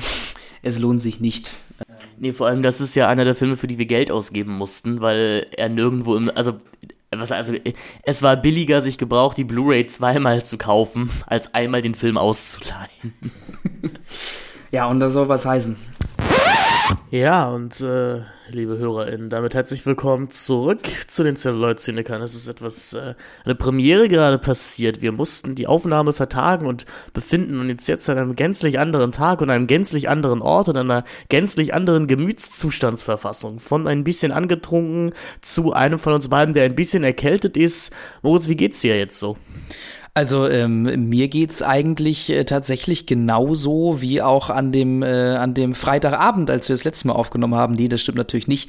Ich war ähm, äh, am Freitag natürlich in einem ganz anderen Gemütszustand, nämlich in einem viel ausgelasseneren. Und es lag bestimmt auch ein bisschen daran, dass wir uns äh, face gegenüber saßen. Jetzt äh, ja callen wir uns wieder über eine der äh, ja bekannteren ähm, äh, ähm, Meeting-Apps äh, zusammen und ähm, werden jetzt weiterreden. Und äh, ich glaube, es wird wahrscheinlich nicht mehr ganz so ausgelassen werden wie am Freitag. Was ich ein bisschen schade finde. Ich habe jetzt zwar noch nicht reingehört in das, was wir geredet haben am Freitag, ähm, aber äh, es war bestimmt eine, eine etwas andere Atmosphäre als sonst, kann ich mir vorstellen. Ist ein, ein, ein, ein Fest der Sinne geradezu. Ja, vielleicht kann man das so sagen. Ich bin der von uns beiden, der ein bisschen erkältet ist. Also, äh, in der letzten, also ich sag mal, in der ersten, im ersten Teil dieses Podcasts waren die Sachen, die wir gesagt haben, nicht so schlau wie sonst, weil wir, wie gesagt, das Bier dazu getrunken haben und jetzt sind zumindestens die Sachen, die ich sage, nicht so schlau oder so okay schlau wie sonst, weil ich, wie gesagt, so ein bisschen, bisschen erkältet bin, drückt ein bisschen auf den Kopf. Aber wir werden nur schon schaukeln, glaube ich. Wird lustig. Meinst du wirklich, dass das so ein großer Schlauheitsunterschied, also bei mir äh, glaube ich nicht. Also ich glaube, ich bin nicht viel schlauer, wenn ich nicht getrunken habe. Äh, aber ähm, ich finde es auch gut, dass wir immer über, über getrunken und nicht getrunken reden. Wir haben, wir haben ein Bier aufgemacht, aber Ich weiß ja gar nicht warum, also irgendwie hat mich das eine Bier schon ein bisschen bewegt. der bewegt hat's mich auch, aber ich war jetzt nur auch nicht besoffen. ne? Es, ich glaube, Profi-Podcasts hätten darüber auch gar nicht geredet, sondern hätten, hätten einfach runter jetzt weitergemacht. Äh, aber gut, wir sind halt keine, wir sind, halt- wir sind halt keine Profis. Leute. Ja, ja, wir, wir sind und, noch äh, echt. und wir sind halt auch ein bisschen nahbar, ne? Wir erzählen halt auch, Ja. was uns bewegt und also tatsächlich ja, was uns bewegt, weil dieses Bier hat uns ja schon sehr bewegt. Und ich finde das auch wichtig. Also ich finde es auch wichtig, dass man eine gewisse Bindung zu uns aufbauen kann und dass wir auch mal, ne, dass wir, dass wir auch mal so ein bisschen über den Schaffensprozess des Ganzen sprechen und so. Das ist ja auch das, was die Leute interessiert. Das ist ja auch das, äh, was, was wir auch generell so auch auf allen unseren Kanälen immer so ein bisschen ähm, äh, breit treten, ist ja eben, wie machen wir's? Und äh, ich finde, das können wir beim, beim Podcast durchaus auch machen. Also ähm, ich finde das gar nicht so abwegig, was wir machen. Ähm, ja, die Bulli-Parade. Habe ich damals im Kino gesehen. Fand ich da schon ziemlich furchtbar. Und ich hatte richtig Angst, den wiederzugucken, muss ich sagen. Äh, weil ich, ich, ich weiß nicht, ob es eine Geschichte ist, die ich auch schon mal erzählt habe in diesem Podcast, aber ähm, mein, mein, äh, mein äh, damals bester Freund Stanislav und ich, wir wollten nach dem Abitur, glaube ich, wirklich nach einer geschriebenen Abi-Prüfung schön ins Kino gehen. Äh, ich, oder kann es überhaupt nach der Abi-Prüfung gesagt, es war auf jeden Fall Oberstufe oder sowas. Nach irgendeiner Klausur wollten wir schön ins Kino gehen und äh, hatten die Wahl im City-Kino Buxtehude, Shoutout an dieser Stelle, äh, zwischen der Wiederaufführung von Terminator 2 in 3D oder dem Bully-Paraden-Film. Und jetzt ist es ja so, dass Terminator 2 äh, anerkannt einer der besten Filme aller Zeiten ist. Ich muss sagen, ich mag ihn nicht so, aber ist ja schon ein richtig guter Film. Und Bully Parade wusste man halt nicht, was das wird. Und wir dachten uns beide, ach komm, lass, lass mal lachen heute Abend. Mal, mal schön die Seele baumeln lassen. Mal schön den lieben Gott einen, guten Mann sein, mas, äh, den lieben Gott einen guten Mann sein lassen. Man kennt das. Und setzten uns in die Bully Parade. Und ich habe wirklich, glaube ich, äh, noch nie seitdem zwei Stunden lang so starr und bewegungslos auf meinem Sessel gesessen und mir gedacht, boah, ich wäre gerade wirklich mal gerne ganz woanders. Also ganz, ganz woanders. Und ich war dann doch jetzt überrascht, dass ich dass ich es beim zweiten Mal gucken fast okay fand. Also ich, ich habe sogar einmal kurz überlegt zu lachen, sage ich mal so. Ja, vielleicht, vielleicht war aber dieses Okay-Gefühl in Anführungszeichen auch eher ein Symptom äh, dessen, äh, dass du eben äh, einen Film wie Buddy irgendwie vorher geguckt hast. Ich weiß ja nicht, wie gerade deine, deine Reihenfolge der Filme war, die du geschaut hast, aber da äh, kann ich mir gut vorstellen, dass äh, der Bully-Paraden-Film grundsätzlich vielleicht doch den ein oder anderen äh, äh, schickeren Jux äh, auf Lager hatte äh, als äh, jetzt ein Film wie Buddy zum Beispiel. Ähm, aber ich äh, muss sagen, ich war damals auch im Kino, habe den Film auch im Kino gesehen. Ich glaube mit meinem Bruder, aber bin ich mir gar nicht mehr so ganz sicher. Und äh, ich habe natürlich Großes erwartet von diesem Film, weil ähm, eben, wie wir auch schon in der letzten Folge erzählten, ähm, diese ganzen Bully-Filme, gerade Traumschiff Surprise, Traumschiff Surprise und ähm, der Schuh des Manitou wirklich äh, ja große große, die großen Filme unserer Kindheit waren und wir dachten, jo, jetzt, jetzt wird da vielleicht noch mal einer draufgesetzt oder jetzt bekommen wir noch ein bisschen mehr von dieser Welt. Es wird uns noch ein bisschen was über diese Figuren erzählt ähm, und das kann ja eigentlich nur gut werden, wenn sich da noch mal das gleiche Team wieder zusammentut. Ähm, ja, Spoiler, nein. Ähm, ich frage mich nach wie vor, warum dieser Film nun wirklich gedreht werden musste und warum in dieser Form der Sketch-Aneinanderreihung. Ja, aber vielleicht. Das ist ja auch äh, spannend, wenn wir beide jetzt auch so ein bisschen rausanalysiert haben, dass irgendwie Buddy auch auf der einen Seite so ein starker Kurswandel war für Bully, wo er dann irgendwie sagt, guck mal, ich bin jetzt der richtige Filmemacher mit bei, bei der richtigen Produktionsfirma Warner Brothers und äh, das sieht alles so nach Hochglanz aus, dann wirklich direkt im nächsten Schritt wieder zurückzurudern und irgendwie zu sagen, okay, das scheint alles nicht so funktioniert zu haben und ich gebe den Leuten mal wieder genau das, was sie augenscheinlich sehen wollen, nämlich einfach aufgewärmt meine drei erfolgreichsten Filme bis dato nochmal zusammen, beziehungsweise die Erinnerung an meine alte Show, nämlich eben die Bully-Parade, als ich noch lustig war, in Anführungszeichen und Fragezeichen. Es ist, es hat schon irgendwie so einen komischen Beigeschmack. Ja, oder es ist eben halt wirklich dieses, äh, ja, ich habe mich mal ausprobiert und ähm, es hat nicht geklappt und jetzt gehe ich ganz ganz, ganz, ganz unbemerkt wieder ein paar Schritte zurück, äh, weil ich glaube, diesen Ausrutscher Buddy haben ja im besten Fall zum Glück gar nicht so viele mitbekommen. Äh, ja, das stimmt natürlich auch. Also. Und ähm, mach einfach mal da weiter, wo ich, ähm, wo ich erfolgreich äh, aufgehört habe. Was ich aber tatsächlich ganz spannend finde, auch wenn man sich jetzt hier die Inhaltsangabe durchliest, die ich gleich auch noch einmal verlesen werde, gar keine Angst, damit ihr auch alle im Bilde seid. Ähm, hier wird tatsächlich nicht mehr von diesen Charakteren gesprochen, die auch in den, ähm, sag ich mal, Originalfilmen von Bully sind. Also jetzt äh, beispielsweise bei der Shoot des Manitou äh, von ähm, Abahachi und Ranger, sondern hier gibt's dann tatsächlich die Figuren Winnetou und Old Shatterhand. Ähm, und genau. dann aber auch, ähm, auch Franz und Sissy, also nicht Franz und Lisi. Äh, und dann eben halt auch Captain Cork und äh, Mr. Sch Captain Cork und Mr. Spock und äh, Schro achso, nicht Schrotti ist hier tatsächlich da. Also kann auch sein, dass die Inhaltsangabe da so ein bisschen Streich spielt. Aber ähm, grundsätzlich war es im Film aber auch, äh, auch teilweise so, dass da tatsächlich wieder die Original Persiflage-Namen, also die Namen, auf die das Ganze eine Persiflage sein soll, äh, genommen äh, werden und nicht die bereits persiflierte Namen. Genau, also ich hatte mir als Vorbereitung tatsächlich ein paar Filme, also als Vorbereitung für den ganzen Podcast, ein paar Folgen dieser alten Bully-Parade angeguckt. Also ich glaube, ich habe da eine Folge aus den aus, den frühen, äh, aus dem frühen 2001 gesehen und irgendwie eine Folge aus den späten 90ern. Und äh, dieser Bully-Parade-Film ist dann sehr viel näher eben an der, oh Wunder, Name Bully-Parade, als eben die einzelnen Filmauskopplungen. Mhm. Also Shoot is Money 2 oder eben Traumschiff Surprise oder äh, Lissy, weil das Traumschiff Surprise heißt, wenn ich da richtig informiert bin, in den ersten Staffeln der Bully-Parade auch noch unser Traumschiff. Ja. Also, ähm, äh, Genau, und die, die Kostüme sind ein bisschen anders. Es ist noch nicht alles so ober, übertuntig, in Anführungszeichen.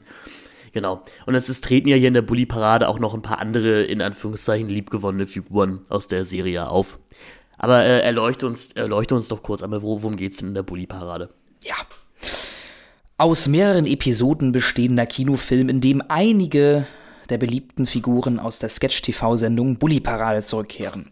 In Winnetou in Love will Old Shatterhand seinen Blutsbruder, den, Häupt den Indianerhäuptling Winnetou, davor bewahren, leichtsinnig und vorschnell eine Ehe einzugehen, was jedoch dadurch erschwert wird, dass er selbst sich mit schurkischen Kopfgeldjägern herumschlagen muss.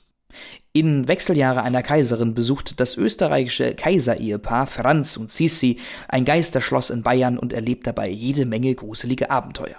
Captain Cork, Mr. Spuck und Schrotti landen hingegen auf dem Planeten der Frauen und müssen dessen ausschließlich weibliche Bevölkerung retten.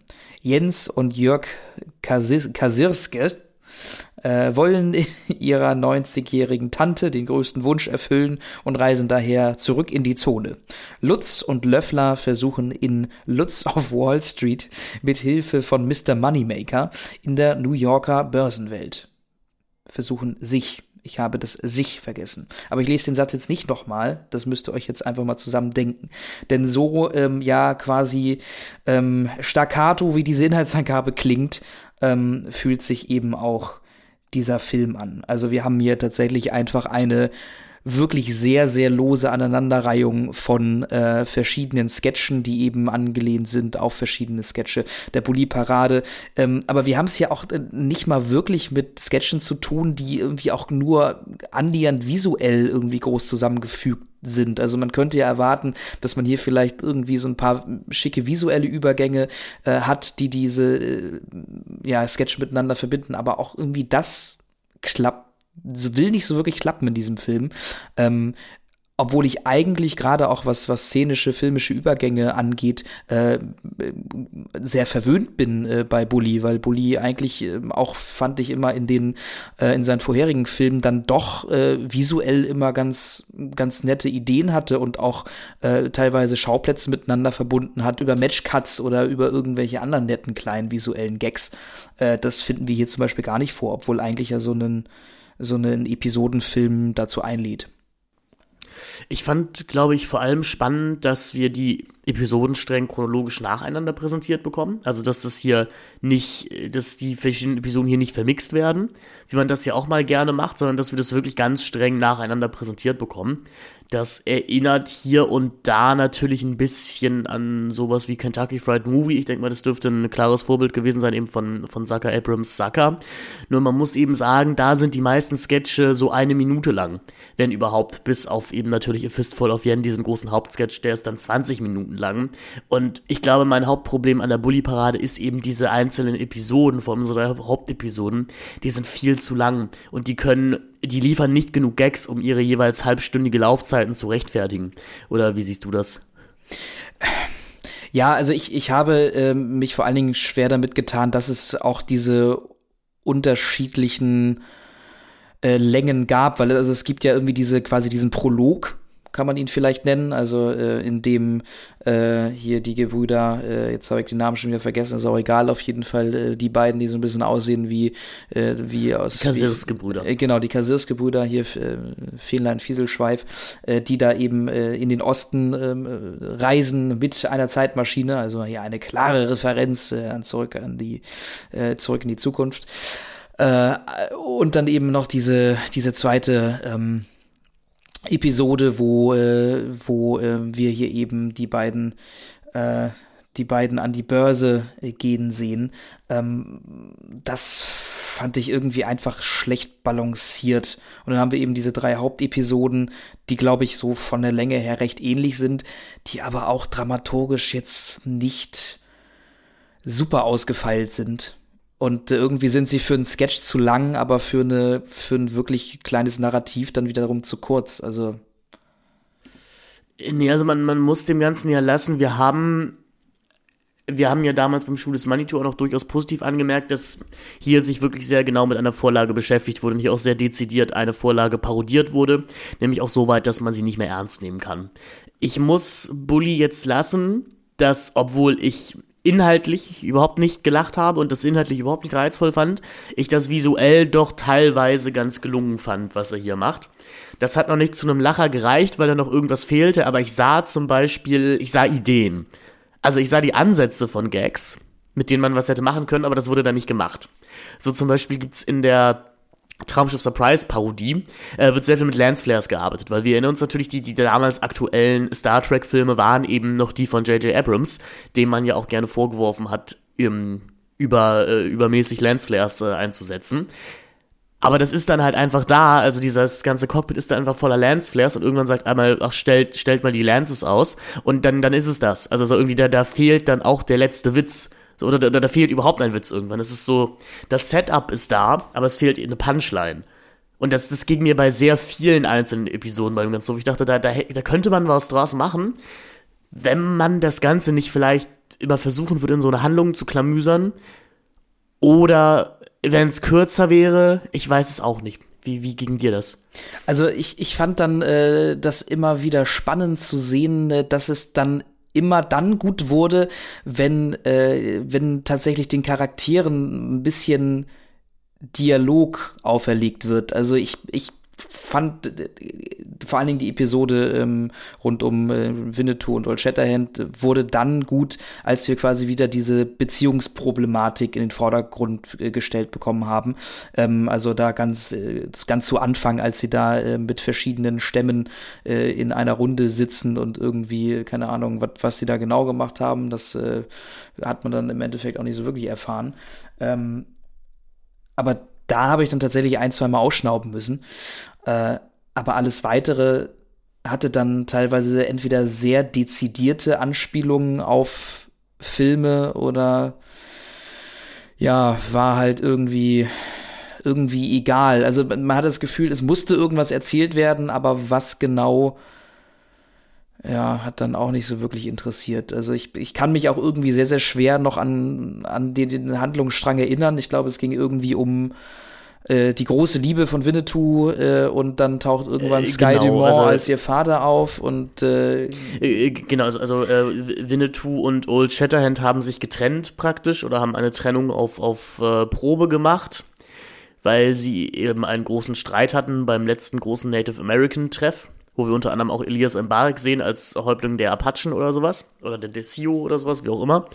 Und in der Zwischenzeit hat Winnetou am, am, am äh, Apachen-Bachelor teilgenommen, hat da seine Traumfrau gefunden und sucht jetzt seinen ehemaligen Brutsbruder Old Shatterhand, damit der sein Traumzeuge werden kann. Aber es kommt raus, das Ganze ist Teil einer abgekarteten Verschwörung. Und ich, ich muss Bully grundsätzlich lassen. Ich fand auch diese erste, also es ist ja nicht ganz die erste Episode, aber es ist die erste längere Episode in dem Film. Ich fand diese Winnetou-Episode auch am besten von allem, was wir hier gesehen haben. Mhm. Ähm, ich muss ihm größtenteils wirklich positiv anrechnen, dass er, wenn er dezidiert Genre-Parodien gemacht hat, dass er dann auch immer in seinem Genre geblieben ist. Also in der Winnetou-Episode wird halt einmal der populäre Western der letzten 50 Jahre durchgespielt. Mit, da gibt's dann Anspielungen an Butch Cassidy und das Sundance Kid, wenn eben äh, Bully selber auf diesem Fahrrad durchs Apachendorf fährt und Raindrops Keep Falling on My Head spielt. Oder Rick Cavanian eben einen Dr. Schulz spielt, der dann noch eine kleine Puppe namens Django auf dem Finger hat. Da sind wir halt aber beim Hauptproblem, das sind halt alles, also das sind einfach alles nur Namen. Das ist so witzig per Assoziation. Aber man macht nichts mit diesen Sachen. Also es ist dieser Family Guy Humor, wo ich sage, ach, das kenne ich, deswegen lache ich jetzt.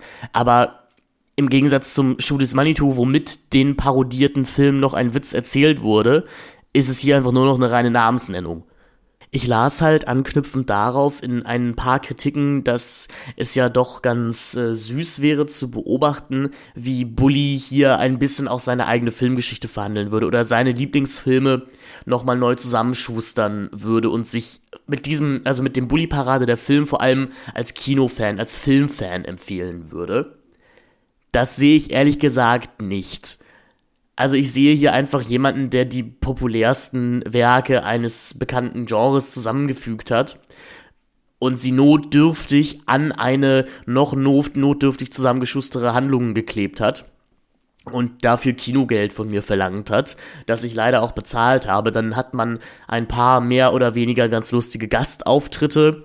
Also unter anderem Till Schweiger als der Sheriff Schiller ist noch dabei. Ähm, das ist vielleicht noch einer der gelungeneren Gags des Films, der aber halt auch eine ziemlich harte Halbwertszeit hat, weil ich meine, wer von den Leuten, ich glaube, also ich kann mir auch nicht vorstellen, dass im Jahre 2022 oder 2023 jemand äh, das erste Mal auf die Idee kommt, die Bully-Parade zu gucken. Aber wer von den Menschen, der das macht, weiß noch, dass Till Schweiger eben vor sechs, sieben Jahren ein Tatortkommissar war namens Nick Chiller. So, das sind halt alles Gags, die wahnsinnig schnell verpuffen, was wir ja auch schon an Traumschiff Surprise und Lissy und der Wilder Kaiser kritisiert hatten, dass man halt hier weg von der intelligenten inhaltlichen Parodie hin zum schnellen, tagesaktuellen Lacher ist. Und die Bully-Parade ist auf der einen Seite wahnsinnig tagesaktuell, wie sie gleichzeitig auch schon wieder veraltet ist. Und das ist auf der einen Seite natürlich ein sehr, sehr lustiges und interessantes Schaugefühl, weil ich das vorher auch noch nie kannte. Aber ich würde nicht sagen, dass es sich deswegen lohnt, das überhaupt anzusehen. Ähm, es ist, es ist ein betroffen machender Film, ein, ein deprimierender Film geradezu, der immerhin ganz gut aussieht. Und ich glaube den drei Jungs ja, dass sie auch Spaß hatten, aber auch ob dieses hässlichen Digitalfilms, die wirken alle wahnsinnig alt und auch zu alt für diese Art von Film, wenn man sich das ansieht. Ich weiß nicht, wie du das empfunden hast. Ja, mir fällt es, mir fällt es wirklich schwer, noch, noch viel mehr zu, auch zu, gerade zu dieser Episode zu sagen, ähm, weil ich, mir machte sich einfach, bei mir machte sich einfach eine sehr große Enttäuschung breit, ähm, dass, dass Bully eigentlich gefühlt nicht mehr wirklich was zu sagen hat also das hatte ich irgendwie, aber bei dieser ganzen, bei dieser ganzen Bully-Paraden, bei diesem ganzen Bully-Paraden-Film das Gefühl, äh, er hat eigentlich mit den vorherigen Filmen alles erzählt, was er erzählen wollte und hat irgendwie alles an ähm, Gags verfeuert, die er zu verfeuern hatte. Und jetzt ist es halt irgendwie ähm, ein großes Aneinander liegen von, ja, von aktuelleren popkulturellen Referenzen, aber so wirklich was Neues, also die, die, dieser, dieser ursprünglichen, diesem ursprünglichen Parodiegedanken ähm, gibt er, finde ich, kein, also kein, kein Mehrwert in, in eben jetzt diesem neuen Sketch. Also ja, wir haben hier und da jetzt noch mal, äh, noch mal einen kleinen Gastauftritt auch von seinen, äh, von diesen drei, ich, jetzt habe ich auch, weiß ja auch nicht, wie die heißen da, äh, diese drei ähm, äh, Typen, die immer nebeneinander stehen ja, und die, sprechen, die genau, auch. Die drei Herren mit der, mit der Sonnenbrille. Genau, die ja auch, ähm, auch immer wieder in der Bully-Parade äh, aufgetreten sind als Sketch, die ich tatsächlich auch immer sehr lustig fand, so als einzelne Sketches und die waren da jetzt schon nicht so verkehrt aufgehoben geschoben. Aber ist dir mal aufgefallen, äh, weil wir gerade bei diesen drei Herren sind, im Vergleich mit der Bully-Parade, also mit den Episoden, ist, sprechen die viel zu langsam in diesem Film. Also der, der Witz in der Sendung Bully Parade, für alle, die es nicht kennen, ist ja, dass diese drei Herren sich wahnsinnig schnell untereinander unterhalten, Stichwörter voneinander aufgreifen und die dann Sinn in Stellen verwenden. Ähm, und das funktioniert eben, weil die damals als junge Männer, Männer, denke ich mal, noch wahnsinnig, wahnsinnig schnell Sätze aneinander rein konnten. Und hier im Bully-Paradenfilm ist das viel zu langsam. Es ist einfach zu langsam gesprochen, dass es lustig sein könnte und dass dieser, dass diese humoreske Verwechslung entstehen könnte. Und da muss ich halt sagen, wenn, wenn das Handwerk schon nicht mehr da ist, dann müsste man, also das ist ja okay, weißt du, wir werden alle älter, aber dann mach doch diesen Film nicht. Ja, ja, es wirkt halt nicht mehr so assoziativ wie ähm, noch in den, in den Sketchen, das ja, wie, schon. Wie, wie vor 30 Jahren. Genau. Äh, ja, ansonsten, was haben wir noch? Wir haben, äh, wir haben auch hier schon die ersten paar Gastauftritte, äh, unter anderem eben von, von Sky Dumont, von Till Schweiger, wie du eben gerade schon gesagt hast. Ähm, also auch schon wieder Elias das. Mbarek. Äh, stimmt, Elias Mbarek, äh, der ja auch in den späteren Filmen auch noch mal wieder auftritt. Äh, also irgendwie hier wieder so ein bisschen dieses, ha, guckt mal, äh, lauft in den Film, weil wir haben hier ganz viele verschiedene ja, Gastauftritte, die ihr unbedingt äh, sehen müsst. Ähm, ja. Ich weiß auch nicht. Also es, es hat mich alles ein bisschen ratlos zurückgelassen. Ich fand gerade spannend, dass du gerade dich gefragt hast, was Bully überhaupt diesem Grundgenre der Parodie äh, ja noch hinzuzufügen hat mit, mit der Bully-Parade der Film. Und ich habe mich dann überlegt, ob er überhaupt nach dem Schuh des Manitou noch etwas Wesentliches zu sagen hatte. Weil ich würde ja eigentlich sagen, nein. Also ich würde sagen, dass der Schuh des Manitou der einzige seiner Film ist, der tatsächlich sowas ähnliches wie eine Aussage hat. Aber äh, der, das Traumschiff Surprise funktioniert eben noch ob der reinen Spielfreude und der, der Energie seiner Darsteller. Und wir haben ja schon festgestellt, dass es bei Lissy schon mhm. echt schmerzhaft wurde. Und äh, Bully Parade ist dann, ist dann halt vielleicht leider wirklich auch irgendwie der Beweis, dass, dass da einfach gar nicht so viel ist hin bei, bei Herrn Herbig. Und das ist sehr traurig, und das ist halt das, was es so traurig macht. Äh. Genau, und dieses, dieses Gefühl beschlich mich eben dann äh, während des gesamten Films. Ähm, genau, man hat irgendwie so das Gefühl, dass er bei Schuh des Manitou eben so eine Schablone geschaffen hat, die er dann irgendwie probiert hat, auf zwei äh, weitere seiner Sketch-Episoden zu legen. Und das hat mal mehr, mal weniger funktioniert.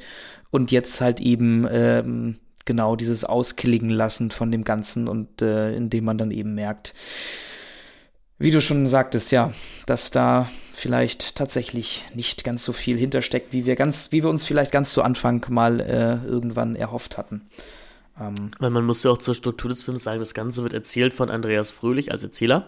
Eine Stimme, die ich sehr, sehr gerne höre. Ähm, also ist ja und natürlich Bob Andrews von den drei Fragezeichen. Aber ich, ich gucke wegen ihm auch, oder seinetwegen, äh, auch immer Filme mit Edward Norton oder John Cusack auf Deutsch, hm. weil ich ihn einfach immer so gerne höre und er die, der Stammsprecher von den beiden ist. Und das wirkt auch so merkwürdig planlos, lieblos. Also ich, ich, ich hätte mir, hätte mir halt gewünscht, dass es irgendeinen Witz mit diesem Erzähler gäbe. Wie im Schuh des Manitou, wo der Erzähler wenigstens noch selber Witze erzählt. Aber das Einzige, was ähm, der Erzähler hier zu sagen hat, ist einfach immer den gleichen Gag am Ende jedes Sketches zu machen, nämlich und so hat es sich vielleicht nie zugetragen. Weil dieser Film uns auf der einen Seite irgendwie so eine, ja, auch wieder so eine, so eine, History, so eine Historizität behauptet und erzählt, er erzählt uns jetzt hier genau, wie das übrigens damals war mit Winnetou und Sissy und dann in der Zukunft, wie es sein wird mit der, mit dem, mit der, mit dem Raumschiff Enterprise. Aber das das gibt der Film halt zu keinem Punkt her. Also es wird auch zu keinem Punkt irgendwie Witz über eine Geschichtsschreibung oder vielleicht auch über eine deutsche Geschichtsschreibung gemacht, außer im allerersten Sketch, der noch ganz gelungen ist, in dem eben die beiden ostdeutschen Brüder den Mauerfall verhindern. Ja, da muss man dann auch wieder sagen, das war zum Beispiel technisch ja, aber das ist auch, auch kein Gag. Nicht, nee, genau, also, genau, das ist genau, äh, genau. Es ist kein, kein Witz und so in der Art wurde der ja auch schon irgendwie zehnmal vorher gemacht. Dieser erste Sketch wirkte wirklich genau wie äh, so eine Sketch History Folge ähm, vom ZDF. Ähm, das ist vielleicht auch mal irgendwie ein Film, den man vielleicht mal mit der Bully Parade vergleichen kann. Ich habe den ja noch nicht gesehen, den Sketch History Film. Der ist ja auch irgendwie ich auch nicht, aber man, man hört, man hört man hört ja noch Schlimmeres als von Bully Parade. Äh, genau, ja, aber ähm, der, diese, dieser erste Sketch wirkte halt eben äh, genau wie eben ein, ein Sketch von dieser Sketch History ähm, Reihe. Und äh, ja, war natürlich ein bisschen noch Anspielung auf Forrest Gump, der sich dann irgendwie im historischen Filmmaterial verewigt hat, äh, hier dann eben ähm, in, in Bezug auf die DDR.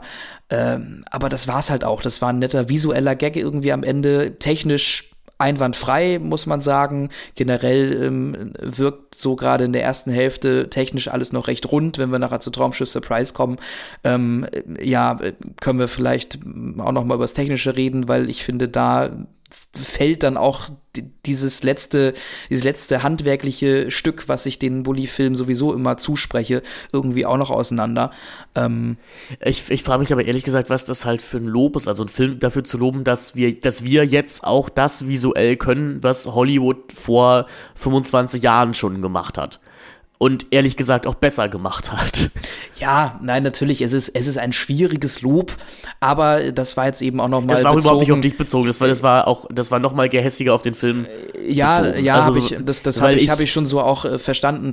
Ähm, nur, das war jetzt nochmal bezogen eben darauf, um das nochmal verständlich zu machen, dass wir eben ja auch darüber sprachen, dass gerade Schuh des Manitou und auch Traumfisch Surprise vor allen Dingen auch durch ihre, ähm, ja, doch recht te hohen technischen Standards einfach brilliert haben. Genau, durch, durch ihr Handwerk und ihren Technik, äh, ja.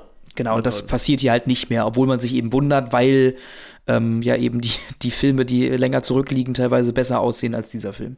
Ja, genau. Also dann, dann folgt eine Episode, von der du im Vorgespräch meintest, dass du sie ganz in Ordnung fandest. Ja. Nämlich die Sissy-Episode. Und ich muss leider gestehen, das ist die, aus der ich mir so gut wie gar nichts gemerkt habe. Außer, dass Bully halt dieses Frauenkleid trägt. und dass es am Ende mit so einer Art Reinhard Götz slash die Physiker-Gag endet. Nämlich, dass, dass, äh, dass sich äh, unsere Figuren diese Sissy-Realität alle nur vorstellen. Und ich habe mich gefragt, was, was Michael Bulli Herbig gegen Jürgen Vogel in der Hand hat. dass, dass der jetzt schon zum zweiten Mal in entwürdigenden Rollen in seinen Filmen auftauchen muss. Ja, man, man fragt sich, ne? Man fragt sich. Nee, also ich fand, ähm, ich fand tatsächlich äh, einfach, ähm, dass, dass, die, dass diese Episode einfach besser funktioniert hat als der gesamte Lissy-Film, also dieser gesamte Animationsfilm, ja, wo du jetzt natürlich zu Recht sagen würdest, das ist auch keine Kunst. Äh, aber trotzdem finde ich, dass dieses, gerade dieser Cross-Gender-Aspekt, also dass Bully eben tatsächlich in einem, in einem, in einem Kleid rumläuft und, und die, die Sissy spielt, ähm, irgendwie, der hat dieser ganzen Handlung irgendwie wenigstens noch so halbwegs was mitgegeben. Äh, ansonsten, ja, ist es irgendwie eine ganz kleine Mystery-Geschichte, die auch wieder mit super viel Slapstick äh, ähm, zugefüttert ist. Ja, am Ende. Das hast du sehr nett, das hast du sehr nett gerade ausgedrückt. Äh, ja, am Ende ist halt auch diese Episode super egal. Ähm, und man fragt sich, warum man sie gerade geguckt hat. Ich würde gerne noch was zur Egalität sagen, nämlich, ich, ich habe mich halt auch gefragt, warum das mit den Sissy-Figuren stattfinden muss. Also ich habe ich hab keinen, also ich habe in, zumindest in der Tom Surprise Episode und auch in der äh, Shoot is Manitou, beziehungsweise Winnetou Episode, da habe ich noch verstanden, warum diese Figuren für diese Geschichte benutzt wurden. Aber ehrlich gesagt, ob das jetzt Sissy und Franz sind oder irgendein anderes Pärchen, ich habe ich hab da wirklich nicht verstanden, was diese Episode mir über die Beschaffenheit des Mythoses Sissy aussagen soll oder vielleicht auch dem unserem Verhältnis zur Sissy-Figur über Romy Schneider oder was weiß ich. Ich habe es wirklich nicht verstanden. Und das wäre ja okay, wenn die Witze gut wären, aber ich, ich habe keinen. Ich habe jetzt wirklich, und das ist jetzt ein bisschen gemein, aber ich habe keinen einzigen Witz in diesem Sketch gezählt. Und auch nichts, wo ich mich, wo, wo ich, also ja, da sind ein paar Slapstick-Sachen, aber ich habe mich an vielen Stellen halt wirklich gefragt, soll ich darüber lachen? Also vor allem bei den Dialogen. Ja, das, das muss ich dir tatsächlich geben. Also in der Episode, ich habe in der in der ersten Episode, in der ähm, in der Winnetou-Episode, habe ich glaube ich ein, zwei Mal äh, gelacht. Ich glaube halt wirklich tatsächlich ähm, ganz am Anfang bei diesem Dialog zwischen äh, zwischen den beiden. Ähm, aber in der Sissy-Episode habe ich auch nicht wirklich gelacht. Ähm, das habe ich aber bei dem bei dem Lissy-Spielfilm äh, auch nicht. Also vielleicht ist auch einfach dieses ist auch einfach irgendwie diese Grundlage nicht so wirklich die beste, um da, also um sie in der, in der Bully-Art zu parodieren. Also. Dann kommt eine, eine, eine finde ich, halbwegs gut funktionierende Episode, nämlich die Lutz of Wall Street. Und die funktioniert vor allem, weil sie nach drei Minuten vorbei ist.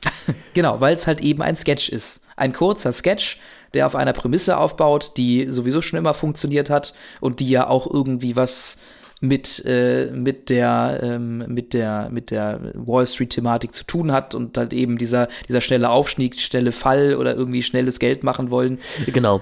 Ähm, und dann ist es halt eben noch eine sehr dezidierte Anspielung auf The Wolf of Wall Street, jetzt nicht nur aufgrund des Namens, sondern weil halt eben auch eine Szene recht, ähm, recht deutlich nachgestellt wird.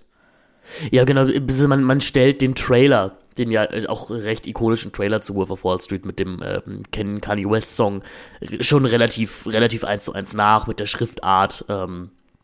Und was ich dann aber auch wieder nicht verstanden habe, wie man also ich habe nicht verstanden, was es am Anfang sein sollte. Denn das Ganze geht ja in dieser Garage los, ähm, wo sie dann irgendwie darüber reden, dass, dass sie der CIA jetzt noch Daten vom BND geben müssen. Und äh, da, da knallt auch das Licht so, so durch die Fenster und ich habe mich dann gefragt, okay, ist das jetzt eine Parodie auf 23? Also auf diesen alten Hans-Christian Schmid-Film mit, mit August Diel. Wo ich mir auch wieder dachte, aber, aber warum? Also warum machst du im Jahre 2016 eine Parodie auf einen Film von 1996 oder sowas? Also, und gut, dann geht's wenigstens noch irgendwann zu Wolf of Wall Street. Aber ich, ich, ich habe mich, ich wüsste halt einfach auch gerne, seit wann dieses Drehbuch zu Bully Parade so rumfliegt und was teilweise die Gedankengänge dabei waren, jetzt diesen in Anführungszeichen coolen, hippen Scheiß damit reinzunehmen, der halt schon 2016 nicht mehr cool und hip war. Vielleicht hat man auch tatsächlich einfach noch alte Sketche irgendwo in der Schublade äh, rumliegen äh, gehabt und äh, die waren halt eben immer zu teuer zu produzieren, jetzt nur für diese Bully-Paraden-Sketch-Show und jetzt konnte man sie endlich mal verfilmen und dann hat man die vielleicht genommen und äh, konnte sie dann ob des Budgets vielleicht umsetzen. Ähm, aber ja, wie du schon sagst. Aber es, ja, es ist, aber es ist ja auch, es, es sind ja auch immer so die naheliegendsten Sachen, die man an den Vorlagen parodieren könnte. Also was, was man hier eben vor allem parodiert, ist der Matthew McConaughey's Auftritt in, in diesem Restaurant, wo er diesen, diesen auch sehr ikonischen, ja, Brustklatscher macht. Und ja, das habe ich halt auch schon 20.000 Mal vorher gesehen. Ich glaube, selbst die Oscars haben das, haben das parodiert. Und es, ich, ich, ich wünschte mir da einfach ein, ein bisschen mehr Finesse oder Feingefühl. Also klar, das, so wie ich das verstanden habe, war das ja schon immer als Amazon Prime Co-Produktion geplant und auch schon immer gewesen. Und diese, diese Ausstrahlung for free in Anführungszeichen der Flatrate bei Prime war sowieso schon mit inbegriffen. Obwohl ich vielleicht auch sagen würde, gut für umsonst, warum denn nicht? Aber der Film lief auch eben auch im Kino und er wirkt halt eher wie so ein liebloses Umsonstprojekt als ein Film, den ich mir im Kino ansehen sollte, für den es sich lohnt, Geld auszugeben. Ja, aber da, ähm, da müssten wir jetzt, glaube ich, wieder an, an dieses Filmkonstrukt an sich reden. Also gab es je, außer jetzt so Monty Pythons Flying Circus vielleicht, ähm, einen Spielfilm, der äh, in so Sketch-Episoden wirklich richtig gut funktioniert hat? Also da bin ich jetzt auch zu wenig äh, bewandert einfach. Oh, also ich finde, ähm, ich, ich, ich finde, wie gesagt, ich finde hier den, das Kentucky Fried Movie wirklich super. Ähm, das ist ja, und das ist ja letztendlich der Grundstein auch für Bullies ganze Karriere. Also das ist, ist eben der erste Film von den Leuten, die dann später hier Airplane und Nackte Kanone und sowas gemacht haben. Mhm. Und den muss ich, ich, ich würde sogar fast sagen, dass das vielleicht heutzutage auch immer noch deren bester Film ist, wenn man mal die Chance hat, den zu gucken. Der ist halt sehr, sehr böse und sehr, sehr politisch unkorrekt an vielen Stellen, aber der hat 20 bis 40 Gags, die mich jedes Mal wieder vom, äh, vom, vom Sofa runterholen. Aber das, also die, die Prämisse ist so grundsätzlich, dass man da halt durch ein Fern, also durch, durchs Fernsehprogramm zappt. Und halt immer mal bei anderen, bei anderen Clips hängen bleibt. Also was, was Switch dann später auch aufgegriffen hat. Ja, aber, aber das ist dann halt wieder wenigstens eine halbwegs sinnvolle Verbindung der einzelnen Episoden oder du hast dann noch so einen Meta-Aspekt vielleicht auch noch mit drin den suchst genau, du halt das hat ein Konstrukt, das hat, das hat auf jeden Fall einen Meta-Aspekt. Also das will auch auf jeden Fall was aussagen über die Beschaffenheit von Fernsehunterhaltung Ende der 70er in den USA und was da eben so läuft. Und dadurch, dass die meisten Sketche eben unter einer Minute lang sind, kannst du eben halt auch alles an die Wand feuern und dann ist es auch mal nicht so schlimm, wenn drei bis vier Gags mal nicht funktionieren, weil es kommt eben sofort wieder neuer in einem komplett neuen Szenario. Und ich finde, gerade im Horrorfilm gibt's ja häufig, häufig auch mal echt überraschend gute äh, Episodenfilme. Also ich erinnere da an diesen äh, The ABCs of Death.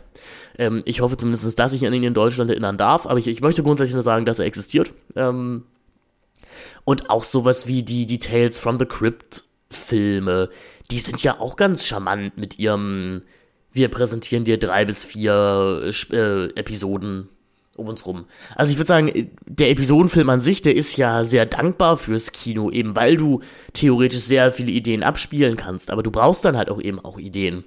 Und vielleicht ist das auch eher ein Genre, in dem sich eher junge RegisseurInnen austoben sollten, weil das eben ein Showcase für sie sein kann und eine Möglichkeit auch sein kann, in einem kleineren Rahmen mehrere Sachen auszuprobieren. Und Bully ist dann eben kein junger Mensch mehr und nimmt das Ganze vielleicht alles ein bisschen zu locker oder zu sehr auf die leichte Schulter, weil er eben das Standing schon hat und nichts mehr beweisen muss. Ja, das mag auch sein. Also ja, man kann tatsächlich sagen, ja, diese Lutz und Löffler-Episode funktioniert noch mit am besten, weil sie halt eben einem, ja, sag ich mal, Bully-Paraden-Sketch auch am nächsten kommt. Ähm, ja, aber auch viel mehr ist da nicht zu holen. Können wir eigentlich nur weitergehen zum letzten Sketch. Ja, zu, zu Stardreck. Ja. Das war lustig sehr, sehr lustig, ja. Ja, die Crew des Traumschiffs Surprise, ähm, die landen auf einem, auf dem Planeten der Frauen. Da ging es irgendwie für mich schon los, dass ich es irgendwie nicht so wirklich lustig fand. Ähm, wo dann der fiese King-Klon mit seiner Klonarmee ein marschieren möchte, weil er den Frauen die Haare abschneiden möchte, um sie seinen Klonen zu geben. Ja. Und dann kommt die Traumschiff Surprise Crew halt dahin, zufälligerweise, und muss diese Frauen beschützen. Und das ist aber lustig, weil sie es nicht können, weil sie ja eigentlich keine richtige Männer sind und keine Lust haben und ja, gar nicht so einen Beschützerinstinkt haben. Ja, ich hoffe, ich habe das jetzt nicht zu langweilig wiedergegeben. Nee, ich fand's, also ich bin sehr mitgerissen. Ähm, auf der einen Seite ist es natürlich ähm, eine interessante Auseinandersetzung so mit dem Penthesilea-Mythos, also eben einer, einer, also nein, ist es natürlich nicht, also was soll ich, was soll ich hier sagen? ähm, also du hast da drin Ansätze gesehen. Äh, nein, also ich, ich habe es mir überlegt. Also ich dachte, vielleicht kann man das ja machen, aber ich dachte mir, nein, warum, warum soll ich denn jetzt mit irgendwelchen Werken argumentieren, die Bully selber nicht gelesen hat? Also. Das ist jetzt aber, das ist aber eine sehr, sehr starke Unterstellung an dieser Stelle. Ne? Ja, weißt du was, aber wir, wir, kommen ja noch zu anderen Filmen, aber einem Menschen, der mich jetzt schon gezwungen hat, Buddy zu gucken, den Bully-Paradenfilm und später noch tausend Zeilen, ich bin mittlerweile bereit, diesem Menschen einiges unterstellen. Also ich, ich hoffe mittlerweile, dass, dass, wenn die Revolution kommt, Bully einer der ersten Menschen ist, die an die Wand gestellt werden. Zabal!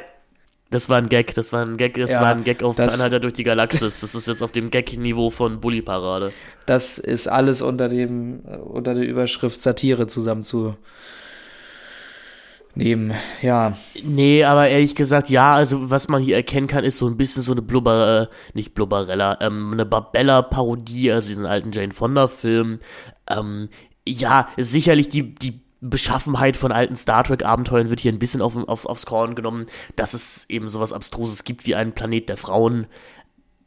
Es gibt halt diesen, es gibt halt den Idee, die, die Idee eines Gags mit dem Lensflare. Und das war's dann auch. Also ich erinnere mich im Kino, dass das auf jeden Fall auch die Episode war, wo ich mich wirklich nach dem Abspann gesehen habe. Und zum Glück kommt er dann ja auch recht schnell. Ja, doch, doch, er hat, er hat noch einen Lacher und das ist, äh, wenn sie das Passwort für diesen Computer rausfinden müssen und sagen, probier, äh, probieren Sie es mal mit Peter Maffei. Und dann kommt Peter Maffei rein und gibt das Passwort ein. Ja, stimmt. Ich wollte auch gerade sagen, einmal ist Peter Maffei da. Ähm, aber ansonsten ist es das auch. Also diese, dieser Bösewicht, äh, der da von Rick Vanian gespielt wird, ist halt irgendwie so ein komischer Jens Maul-Verschnitt, aber irgendwie auch nicht so wirklich die visuellen Effekte sind ganz furchtbar. Also man hat sich aus irgendeinem Grund gedacht, ja, wir haben jetzt hier irgendwie noch ein bisschen Geld rumliegen und wir können das noch verpumpen. Lass uns doch mal eine Welt, ähm, eine Welt gestalten, die ja der realen Welt, jetzt nicht so wirklich nahe kommt oder die auf jeden Fall sehr, sehr viel CGI erfordert und man hat dann eben irgendwie ganz viele digitale Blumen hinzugefügt. Man musste diese komische Klonarmee erschaffen das hat man dann äh, auf einer ästhetischen Ebene aber irgendwie lösen wollen, um zu sagen, ja gut, wir lassen es dann auch so aussehen, als würden wir einfach diese ganzen Klone irgendwie nur Copy-Paste-mäßig dastehen und irgendwie, äh, ja, vielleicht haben sie alle eine unterschiedliche Haarfarbe. Ähm, aber ähm, das sah auch wirklich fürs Auge nicht gut aus. Und ich habe mich da wirklich gefragt, also entweder, also sie hatten anscheinend zu wenig Geld, um es wirklich gut aussehen zu lassen, aber zu viel Geld, um was Simpleres zu machen, was aber im, Endeffekt wahrscheinlich haptischer und besser ausgesehen hätte. Also irgendwie stellt diese letzte Episode ähm, sehr, sehr viele verschiedene Rätsel auf sehr, sehr verschieden, vielen verschiedenen Ebenen da. Wir haben noch einen Gastauftritt von Lena Gerke und Lena Meyer, Lena Meyer Landrut, die da noch irgendeine Gesangsperformance machen. Ich frage mich, was genau irgendwie diese ganze Episode über ein Männer-Frauen-Rollenbild aussagen soll. Ähm, ich, ja, und äh, auch irgendwie dieser Fakt, dass die, ähm, ja, dass die, die Crew sich auch erst tuntig verhält, in Anführungszeichen, wenn sie äh, auf der, auf diesem Planeten ankommt, hat mich so ein bisschen vor ein Rätsel gestellt. Man könnte sich jetzt die Mühe machen, das irgendwie halbwegs äh, analytisch darzulegen, ähm, was das vielleicht auch sagen könnte, aber ehrlich gesagt habe ich auch einfach keine Lust, weil ich ähm, ein sehr starkes Gefühl habe, dass wir da zu keinem ähm, sinnvollen Schluss kommen würden. Nein, da gebe ich dir vollkommen recht. Und wie gesagt, da, da würden wir halt den Autoren und dem Regisseur Arbeit abnehmen, die er eigentlich hätte machen müssen. Und ja, was kann ich anders sagen, außer dass die Bulli-Parade mich richtig traurig gemacht hat. Also die, die hat mich, die hat, die hat mich innerlich gelehrt. Ja, also, also was dieser Film tatsächlich dann geschafft hat, als ich ihn dann äh, geschaut hatte 2017, ähm, hat mich tatsächlich äh, so ein bisschen fragen lassen. Ähm, und deswegen finde ich es auch gut, dass wir diesen Rückblick gemacht haben, ähm, wie gut dann tatsächlich die originalen Filme sind. Also wie gut ist tatsächlich der Schuh des Manitou, wie gut ist tatsächlich Traumschiff Surprise. Äh, und habe ich mich da jetzt in sehr schlechte Filme verliebt ähm, als Kind. Und äh, ja, ein Glück kann man das ja nicht von all den Filmen unbedingt behaupten, dass jetzt wirklich per se schlechte Filme sind. Ähm, aber auf jeden Fall war das ein, ein kurzer Schockmoment, als ich diesen Film dann im Kino geschau geschaut habe. Äh, und ja, abschließend würde ich, würd ich jetzt für, äh, aus meiner ähm, Perspektive sagen, ist es wirklich dieses große Fragezeichen, ähm, was Bully denn mit diesem Film noch sagen wollte. Ähm, und dann vielleicht die erschreckende Erkenntnis, dass er halt wirklich einfach gar nichts mehr zu sagen hat. Ja, leider. Also man muss sagen, er hat ja auch prominent angekündigt, dass das erstmal seine letzte Komödie sein wird. Ähm, damals auf der Facebook-Seite und dass es eben jetzt vermehrt in Richtung Genre gehen würde. Also dass er sich mal anderen Stoffen zuwenden würde.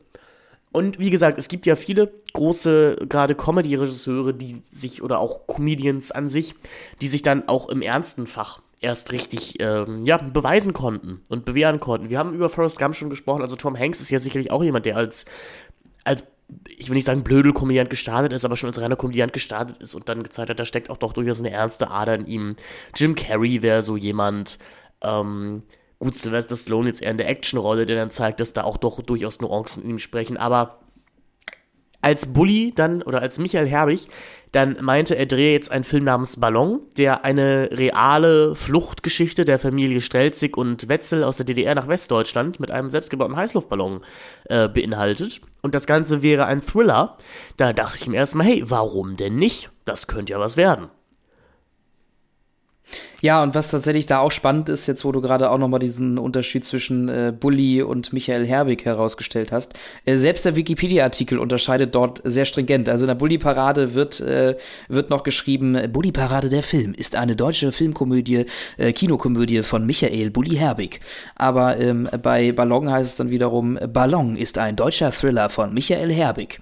Also ähm, wir haben auch hier äh, allein schon im Wikipedia-Artikel eine sehr strikte Trennung von seiner, ja, vielleicht kann man schon sagen, Comedy-Persona hin zu seiner ernsthafteren Persona, äh, wenn man denn von solchen Persona sprechen mag. Ja, Ballon. Ballon. Wollen wir zu Ballon rübergehen oder hast du noch etwas äh, Gehaltvolles zur Bulli-Parade äh, zu sagen? Nee, lass uns, äh, lass uns gerne zu Ballon rübergehen. Ja, äh, ja, ich, ich sagte, ich fange einfach mal an mit der Handlung, wa? Äh, und dann können wir direkt einsteigen.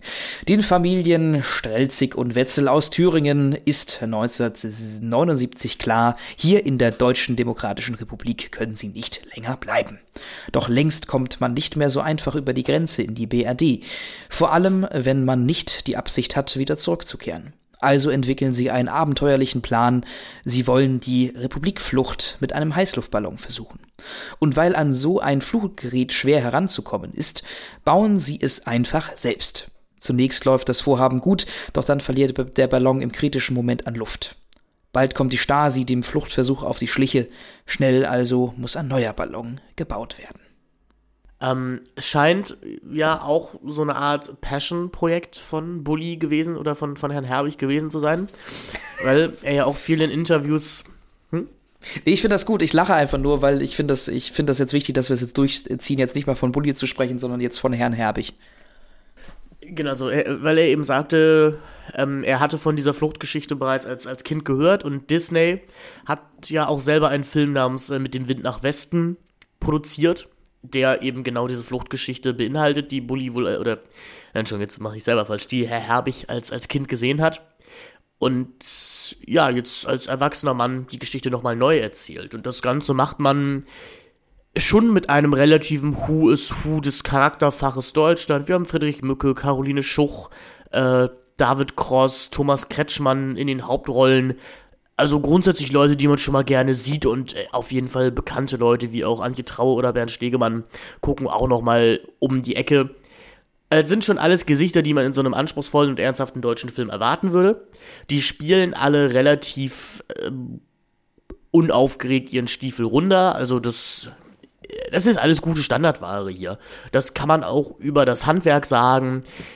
Das Drehbuch, und das ist jetzt ein neuer Punkt, der uns, glaube ich, in der äh, Auteurschaft von Michael Bulli-Herbig begegnen wird. Das Drehbuch geht schon sehr häufig vom dümmsten anzunehmenden Zuschauer aus. Das ist dann etwas, was uns in tausend Zeilen gleich auch nochmal wieder begegnen wird. Und das fand ich auf die Dauer etwas anstrengend. Also, das ist halt ein Film, der seinen ZuschauerInnen wirklich gar keine eigene Denkleistung zutraut. Wirklich alles ausklamüsern muss. Und ein wirklich sehr starres Gut-Böse Schema in der DDR präsentiert und dann sind natürlich alle Stasi-Offiziere, die äh, wirken so, als ob sie direkt von der SS gekommen wären vor 30 Jahren.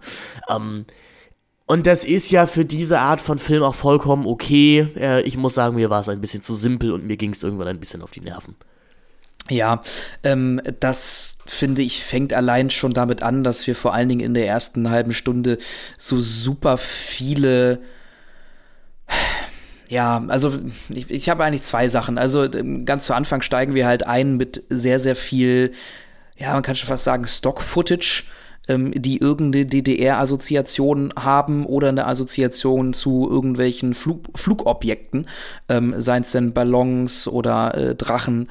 Aber ähm, wir haben hier also ganz am Anfang äh, tatsächlich einen Staat, der uns erstmal genau zeigen muss, wo wir sind, äh, worum es geht, schon gleich irgendwie ein sehr, sehr simples, nenne ich es jetzt mal, um es ein bisschen zu beschönigen, Foreshadowing äh, liefert ähm, und dann aber eben auch mit solchen Irritationsmomenten äh, um die Ecke kommt, ähm, die die Figuren immer wieder äh, aufatmen, also äh, nee, Quatsch, äh, sich, sich erschrecken lassen und irgendwie ähm, äh, dann dadurch schon so die ersten paar Spannungsmomente aufgebaut werden. Also irgendwie ähm, so, so super kleine Trigger wie äh, da wird Monopoly gespielt und irgendwer muss dann ins Gefängnis und dann heißt es äh, Gefängnis?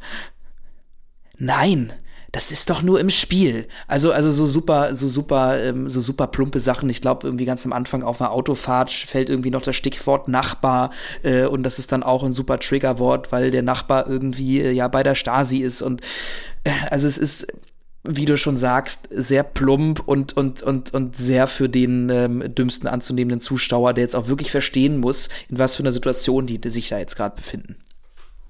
Nee, und dann, dann ist denn, also der, diese, diese Stasi-Offiziere reden halt alle so, wie, wie ich mir nicht vorstelle, wie, wie ich es mir schwer vorstelle, dass Menschen jemals geredet haben. Also, dieser Nachbar, der sagt dann sowas wie, oh, also man muss sagen, Friedrich Mücke ähm, ist anscheinend ein Elektriker, wenn ich das richtig in Erinnerung habe, und sein, ähm, sein Stasi-Nachbar sagt dann sowas wie, oh, Peter, ich will ja auch mal hier die Westprogramme gucken, ne, auch wenn das eigentlich verboten ist, aber ich sag mal, die heißen Baywatch-Girls, das muss ja sein.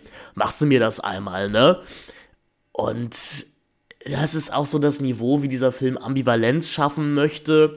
Dann sagt der Stasi-Nachbar im nächsten Abendzug mit, wie ihr fahrt an, was weiß ich, wann sie dieses Jahr in Urlaub. Ich bin doch euer Nachbar, ich habe doch direkten Kontakt zur Ausländerbehörde.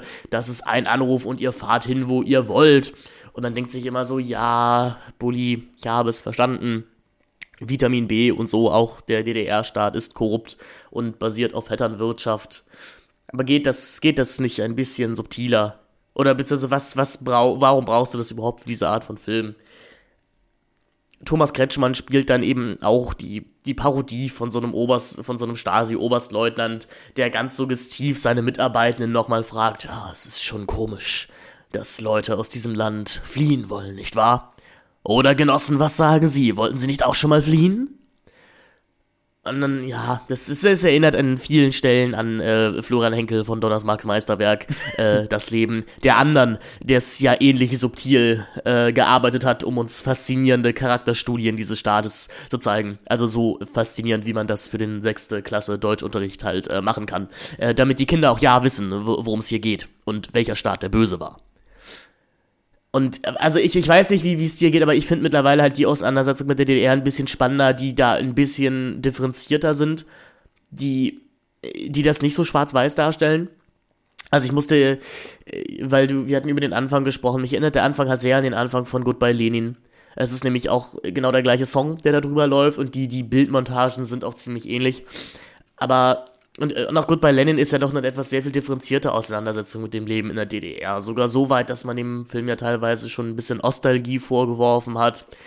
Ähm, ich habe jetzt über die letzten fünf Jahre eine Romantrilogie gelesen, ähm, von einem Autor, den ich gerade kurz googeln muss, weil er mir entfallen ist. Das erste Buch heißt auf jeden Fall äh, Skizze eines Sommers und Andrei Kubitschek heißt der Autor, der auch drei ziemlich faszinierende, ja fast schon Jugendbücher geschrieben hat über eine Jugend in der DDR und wieder ein Jugendlicher so langsam zum selb selbstgebildeten politischen Subjekt wird und versucht innerhalb der DDR-Grenzen was zu verändern und ich finde das mittlerweile einfach spannender und auch irgendwie besser konsumierbar als halt diese Schulfilme und Ballon ist halt von vorne bis hinten Schulfilm. Es ist sicherlich einer der spannenderen Schulfilme, mit denen ihr da gequält werden könnt am, äh, am sozialen Tag, aber es gibt immer noch keinen Grund, sich diesen Film anzusehen. Ja, also ähm, um noch mal vielleicht äh, auf das, um auch nochmal auf das Drehbuch zurückzukommen, was du ja vorhin schon ansprachst, ähm, da hat, äh, hat Michael Herbeck tatsächlich zusammengearbeitet noch mit zwei Co-Autoren, die diese Geschichte ähm, ja äh, als äh, zum Drehbuch umgearbeitet haben und ich weiß jetzt nicht, wie groß äh, er selber da mitgeschrieben hat, aber man merkt auf jeden Fall, dass dieser Film ähm, andere Autoren hatte als seine bisherigen Filme. Also das ist schon ähm, ja, was ganz anderes auf jeden Fall.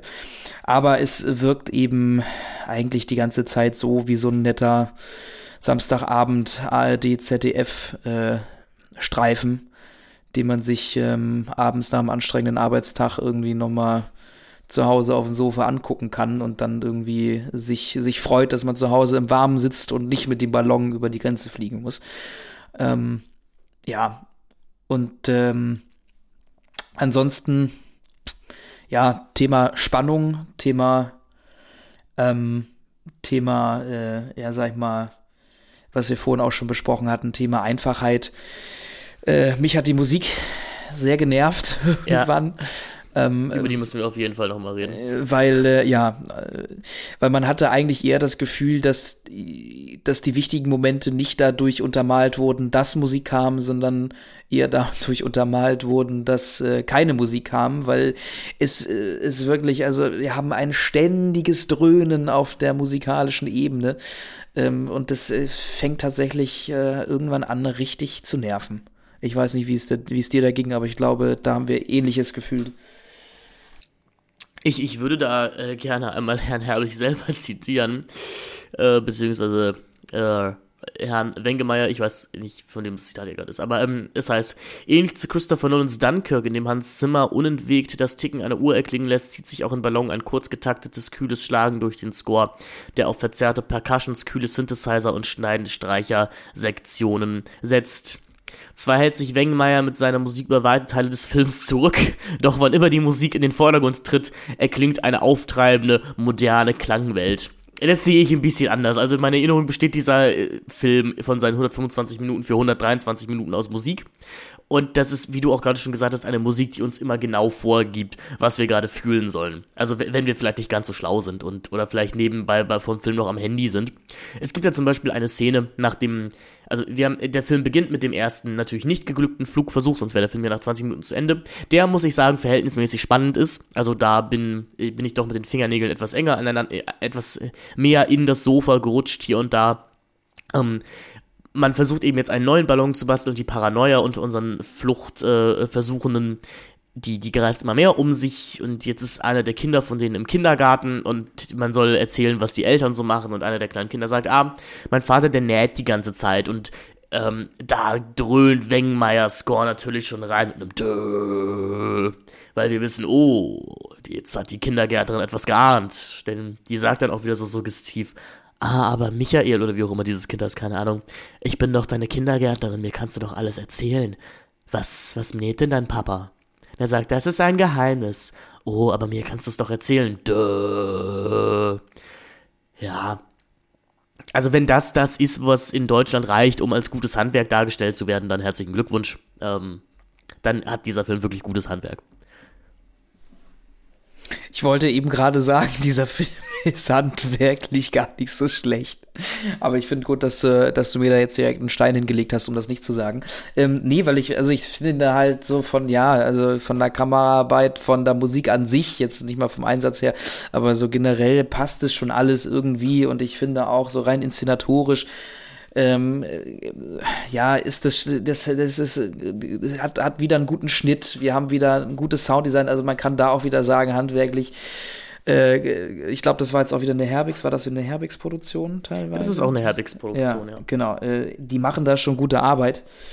Ähm, aber ja, so von der Geschichte an sich ist das irgendwie auch dann irgendwie dann dann, dann verliert die ähm, verliert die äh, Caroline Schuch also die die Doris verliert dann ihre Pillenschachtel und das ist dann auch irgendwie so das sind auch teilweise wieder so Klischeesachen die da bedient werden. Also irgendwie oh die Pillendose die nur irgendwie so und so vielen Leuten zugeordnet werden kann und jetzt beginnt das Katze Maus Spiel finden die Ermittler äh, die Frau mit der mit der Pillendose irgendwie bevor äh, sie dann mit dem Ballon äh, abhauen kann und also ja so so so ja obwohl so das sogar obwohl ich das sogar relativ noch gut ineinander verzahnt war. Also wie du schon gerade gesagt hast, ist es natürlich klares Genre, Standard, Handwerk und auch die Suche dann nach den, nach, nach der Person in der Apotheke, die diese Medikamente bezieht. Aber das, das sind wenigstens ein paar Momente in diesem Film, wo es eben, es sind viele kleine Wettläufe gegen Zeiten, es gibt eben den ganz großen Wettlauf gegen die Zeit, dass man diesen Ballon rechtzeitig fertig muss und dann hintereinander viele kleine ein, einzelne Wettläufe gegen Zeiten. Das fand, also das fand ich dann wieder erstaunlich okay.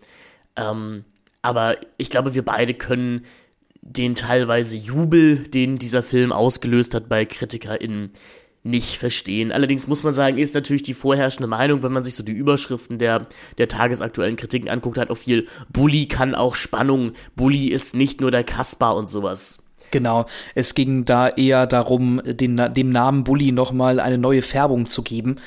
Das ja. hat er hier, muss man sagen, durchaus schon geschafft. Eben auch auf dem Niveau, ähm, auf dem inszenatorischen Niveau seiner bisherigen Filme teilweise, ähm, aber eben einfach in einem, in einem Genre. Äh, und äh, ja, es funktioniert. Also meine Eltern waren damals auch mit dem Kino, ähm, die fanden den Film gut. Ja, ich fand ihn Ach, auch. Du hast ihn, du hast ihn tatsächlich im Kino gesehen. Ich habe ihn im, äh, im, Kino, im Kino gesehen in äh, Potsdam, glaube ich, damals. Ähm, und ich fand ihn auch okay. Also ich, es war halt, das Problem bei solchen Filmen ist ja einfach immer, wenn sie auf einer wahren Begebenheit äh, spielen und man jetzt äh, keinen, sag ich mal, Tarantino hat, der dann die Geschichte einmal durch den Kakao zieht oder halt irgendwie sagt, hm, oder eine Alternativgeschichte vielleicht, äh, eine Alternativhistorie irgendwie anbietet, ähm, ist natürlich dann auch immer, du weißt ja nun, wie es ausgeht und dass die nun beim ersten äh, Versuch nach 20 Minuten Film das wahrscheinlich nicht schaffen werden, dass das klar ist und dass die es am Ende schaffen werden, weil man die Geschichte kennt, ist dann auch klar. Deswegen finde ich es ja, dann immer so ein bisschen gut. schwierig. Und das Wie, äh, also das Wie ist dann ja eigentlich eher das Spannende bei solchen Filmen. Ähm, ja, fand ich dann auch jetzt nicht so super innovativ gelöst. Ähm, also mein, mein erster Impuls damals, aus, als ich aus dem Kino ge gegangen, äh, ge gekommen bin, war eben, ja, war okay. Ähm, man hat jetzt nicht unbedingt gemerkt, dass es ein Bully-Film war, äh, wenn man das überhaupt sollte ähm, oder ein Film von Michael Herbig. Ähm, das hätte auch irgendwie von jedem anderen ähm, Regisseur sein können. Also eine wirkliche Handschrift habe ich da jetzt noch nicht erkennen können, wenn wir das vielleicht nachher auch noch mal in tausend Zeilen probieren herauszuarbeiten. Ähm, der Film ist ja so gut wie gar nicht lustig. Ähm, was ich auch spannend finde. Also nee, genau. es gibt irgendwie einen lustigen Moment recht, äh, recht am Ende, ähm, wo sie dann mit dem Ballon äh, im Westen landen und dann irgendwie zwei äh, Polizisten äh, auf zwei Polizisten äh, treffen, ähm, die dann da irgendwie im Wald auf Streife sind, warum auch immer. Äh, und äh, dann eben gefragt wird, sind wir im Westen? Und dann kommt erstmal, nein, was sonst in Oberfranken? Und das, äh, das äh, ich meine, das ist natürlich auch so ein, Au so ein Aufatmer so ein bisschen äh, nach dieser super spannenden äh, Ballonfahrt, aber das ist so der einzige, äh, das einzige Witzchen, ähm, was man da vielleicht finden könnte. Ansonsten ist dieser Film wirklich sehr ernst und nimmt sich auch sehr ernst, ähm, was ich dann teilweise auch ein bisschen anstrengend finde.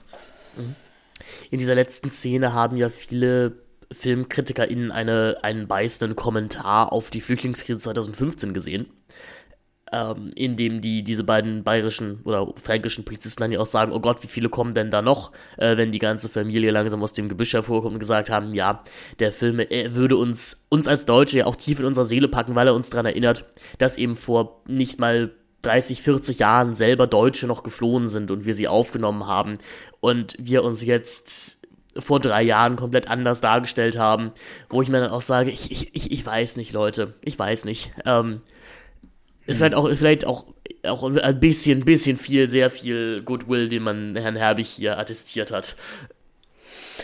Ja, ja, äh, ich denke auch. Weil der, ich, ich würde nicht mal sagen, dass dieser Film irgendwie ein, ein irgend, eine, eine Anklage und ein Pathos oder irgendwas hat oder irgendwie ein Aufruf zu mehr Menschlichkeit oder zu mehr Miteinander ist er möchte, er möchte halt einfach diese sehr spannende Wende, also diese sehr spannende Fluchtgeschichte erzählen und das, das macht er ja durchaus effektiv. Ähm, aber ich habe leider das Gefühl, mehr ist da nicht. Also der Film verweist jetzt zu keiner Stelle über sich hinaus und das muss, hm. das muss ja auch nicht jeder Film tun. Aber ich, ich, ich tat mich jetzt schwer, da irgendwie mehr drin zu finden als das, was an der Oberfläche ist.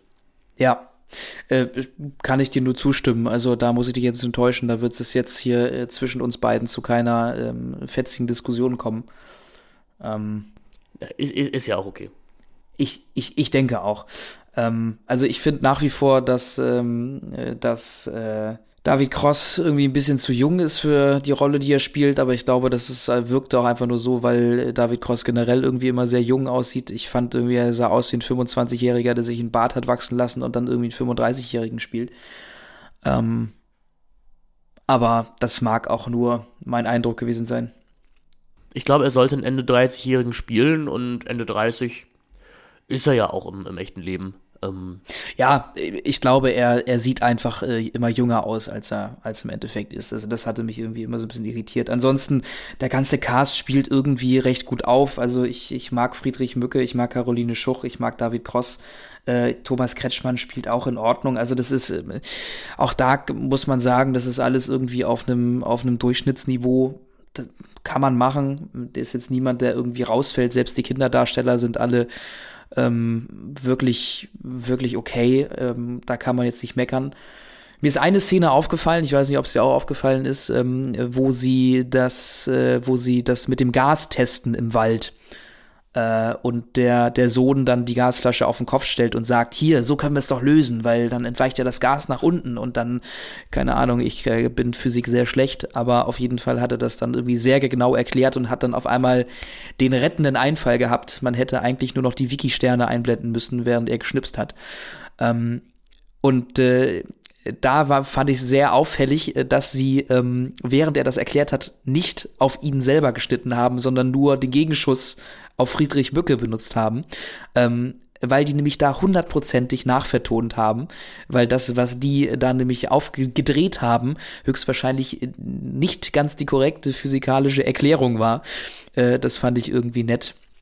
Ähm, kannst du vielleicht noch mal noch reingucken, wenn du äh, wenn du die Chance hast. Äh, vielleicht fällt es dir auch auf. Ähm, aber das fand ich irgendwie fand ich irgendwie erwähnenswert. Ich weiß auch nicht warum. Ich habe es mir irgendwie aufgeschrieben. Also weil ich mir gar nicht so viel aufgesch aufgeschrieben habe zu dem Film, wollte ich das jetzt noch mal gesagt haben. Vielleicht fällt es euch ja auch aus. Ich fand nur lustig, dass du, also noch ganz kurz als Abschluss, als du gerade eben meintest, dass du den Film im Kino gesehen hättest, in Potsdam oder Berlin oder wo auch immer. Ähm, dass ich, ich einen ähnlichen historischen Film in Berlin im Kino gesehen habe, äh, nämlich das Schweigen Klassenzimmer. und den ob dessen, dass ich ihn glaube ich, sogar in einem Kino gesehen habe, nämlich im Kino International, das, wenn ich mich nicht irre, auch sogar im Schweigenden Klassenzimmer vorkommt, richtig, richtig super fand. Und ähm, meinen Eltern dann von dem Film erzählte und wir ihn, glaube ich, zu Hause nochmal gesehen hat und wir alle meinten, ja, das ist jetzt aber auch nicht so wahnsinnig besonders, ne? Und ich meine, das ist irgendwie manchmal doch ganz lustig, wie so ein bestimmtes Kinoerlebnis oder auch ein, ein bestimmtes Kinosetting einen Film doch sehr viel positiver machen kann, als er eigentlich ist.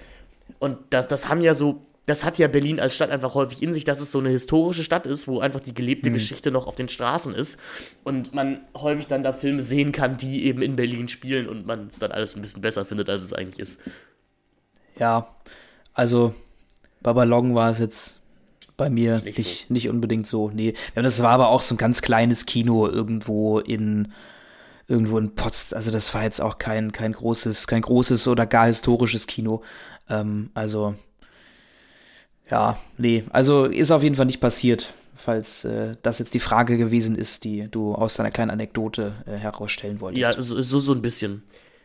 Nein, aber also ich, ich weiß auch nicht, ich, ich war jetzt vielleicht auch ein bisschen zu hart zu Ballon, man kann ihn schon gucken. Ähm, man muss es halt aber nicht. Also d- das ist, diese Filme haben alle nichts Zwingendes. So, die sind mehr oder weniger vollkommen okay für den Abend, diese, diese Herbig-Filme. Aber es ist auch vollkommen egal, wenn man sie nicht gesehen hat. Man verpasst da wirklich gar nichts. Ja, also ich, ich ich würde jetzt sogar so weit gehen zu sagen, ähm, von den Filmen nach der Show des Manitou ist das irgendwie mit der, wenn man sagen kann, beste von Ist sicherlich, Filmen. sicherlich. Ähm, sicherlich. also wenn man jetzt ranken würde, wäre wahrscheinlich Schuh des Manitou bei mir auf Platz 1. Auf Platz 2 müsste man dann halt irgendwie streiten, ob irgendwie Traumfisch Surprise, ob der Nostalgie, aber so rein, ähm, rein vom, vom Film an sich wäre es wahrscheinlich Ballon, der da irgendwie auf Platz 2 rumgeistern würde. Ich würde auch sagen, wahrscheinlich das einzig Faire wäre wahrscheinlich zu sagen, dass man Ballon auf den zweiten Platz tut. Ich denke auch, ja. Und dann vielleicht auf drei ähm, äh, Traumschiff Surprise und äh, ja, alles andere, keine Ahnung, könnten wir von mir aus auch streichen.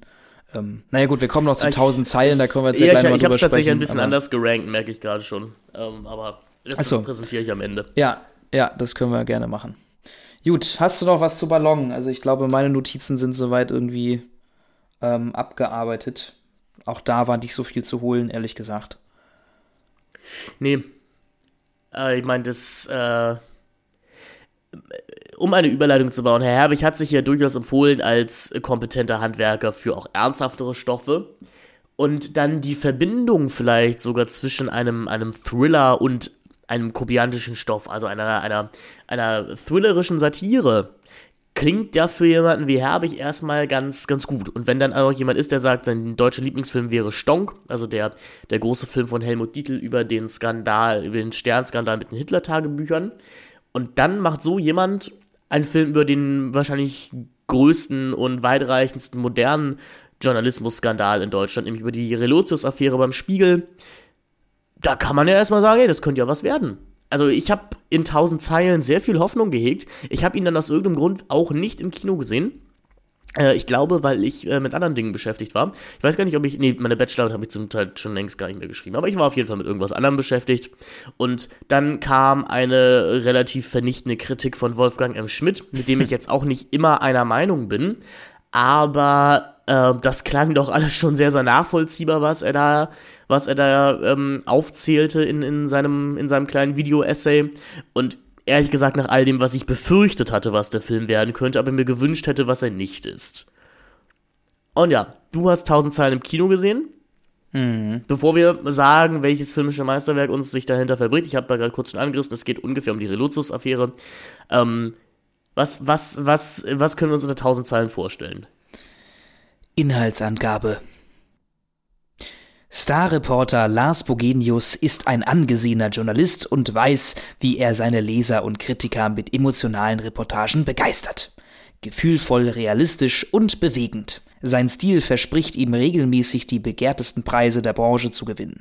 Auch sein Verlagshaus ist dem außergewöhnlichen Journalisten dankbar, denn die Zahlen des Blattes sinken und werden unter anderem durch Bogenius Reportagen aufgefangen. Alles klingt zu gut, um wahr zu sein, findet zumindest der freie Journalist Juan Moreno, der sich den Ungereimtheiten annimmt und tiefer hinter die Recherchen und Reportagen von Borgenius blickt. Ein gefährlicher Plan, der mit zahlreichen Widerständen aufwartet. Doch was er entdeckt, entpuppt sich als der größte Journalismusskandal Deutschlands. Ja, schade nur, dass es darum im Film irgendwie gar nicht geht. Also eigentlich ist es ein Film darüber, wie Juan Romero gespielt von Ilyas Mbarek, was für ein toller Familienvater der doch eigentlich ist. Und wie der das hinkriegt, neben seiner harten Arbeit als Journalist, auch man hat das Gefühl, als einziger aufrechte Journalist auf der ganzen Welt, noch nebenbei vier Kinder und eine Ehefrau zu managen. Und dafür habe ich großen Respekt. Hut ab dafür. Und ja, dann hier und da grätscht mal diese Relotius bzw. Bogenius Story. Man beachte auch hier den großen Wortgag von Bogus, gefälscht, ne? Bogenius, haha. Ähm, die grätscht da hier und da mal rein, aber ehrlich gesagt ist das, denke ich, auch nicht die Geschichte, für die sich irgendjemand interessiert hat, wenn er ein Ticket für 1000 Zeilen gekauft hat. Oder wie ging es dir da, Moritz? Ja, also wir bekommen hier eigentlich größtenteils äh, die, das, das große Familiendrama ähm, des Elias Mbarek beziehungsweise seiner Figur. Ich, ich vermeide jetzt einfach mal diese ganzen Namen zu benutzen, weil mir ist das ehrlich gesagt auch ein bisschen mir ist ein bisschen zu doof mit diesen, mit diesen ähm, so an, angesetzten Namensänderungen. Mhm. Also mit diesen cleveren Tarnnamen. Ja, also sorry, von Klaas äh, Relotius zu Lars Bogenius. Ja, also Leute, wirklich ist euch da nichts Besseres eingefallen oder halt von Juan Romero zu äh, Juan Moreno. Also äh, wenn du da sogar schon den Vornamen den gleichen sein lässt, dann, also dann dann frag den Typen doch einfach, ob du nicht gleich sein echt. Das weiß doch sowieso jeder, worum es geht. Also und und auf wem das basiert. War, warum musst du die Namen ändern? Ja, weil du also vielleicht kann, also nicht exakt die gleiche die gleiche Geschichte erzählst, die oder nicht exakt ja nicht exakt die Geschichte erzählst, wie sie vielleicht passiert ist, ist doch klar. Wir haben es doch hier mit einem narrativen Werk zu tun. Ähm, ja gut, aber ich glaube, das ist dann einfach so eine typische juristische und Anwaltsfrage. Also das das musste zum Beispiel Dietl, das mussten Dietl und Limmer ja damals beim Drehbuch zu Stonk auch machen. Also da heißt äh, der Fälscher ja auch nicht Konrad Kujau, sondern eben Fritz, Fritz Knobel oder sowas. Und der Reporter heißt nicht Millet, sondern Villiers. Ähm, das das finde ich schon okay.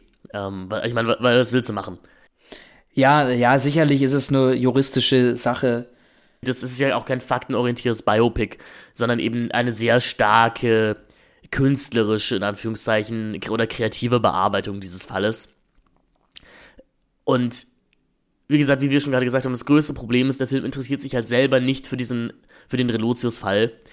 Und was ich auch bis heute bei deutschen Satiren häufig nicht verstehe, und das, da muss ich noch einen anderen Film kurz mit ins Gericht nehmen, nämlich äh, Curveball, äh, ein Film, der 2021 auf dem Filmfest Hamburg lief, auf den ich mich eigentlich auch sehr gefreut hatte, denn da ging es um die deutschen Verwicklungen in den Irakkrieg damals. Und ich verstehe nicht, warum man diese Satiren aus Deutschland anhand des Helden aufzieht. Also warum man diese Filme aus dem Blickwinkel der einer positiven Figur erzählt. Denn ich würde sagen, so, so kann das nicht funktionieren. Du musst diese Filme anhand der Figuren, die wir auch fallen sehen wollen, erzählen. Damit du überhaupt was aussagen kannst über vielleicht die Beschaffenheit von Medien in Deutschland oder über die Beschaffenheit von Geheimdiensten, was auch immer. Was bringt mir das denn so ein Streber, wie die Figur von Elias Mbarge im Mittelpunkt zu haben, der nur reagiert auf das Ganze? Ich möchte doch vielleicht verstehen, warum Relotius das gemacht hat, warum sowas überhaupt möglich ist, warum ich als Zuschauer vielleicht auch lieber die Relotius-Stories lesen möchte, als die von, äh, als die von, äh, wie heißt der, wie heißt denn der Mensch im echten Leben, der äh, den Elias Mbarge spielt? Juan Moreno und nicht, und nicht Juan Morero, äh, äh, Romero, sondern äh, Juan Moreno. Juan Moreno, genau. Ähm, ich möchte, also ich möchte doch, ich, ich, ich interessiere mich doch für Relotius hier und nicht für den Streber. Oder meinetwegen, meinetwegen erzähl, äh, erzähl es anhand der Chefredakteure, die hier gespielt werden von Michael Mertens und Jörg Hartmann. Erzähl mir doch gerne, warum vielleicht so eine Zeitung wie der Spiegel auch Interesse an einer Figur wie Relotius hat. Ähm, der Film ist einfach viel zu harmlos. Also er, er, hat, er hat halt keine Fragen an sein eigenes Sujet, er hat auch keine Aussage zu seinem eigenen Sujet.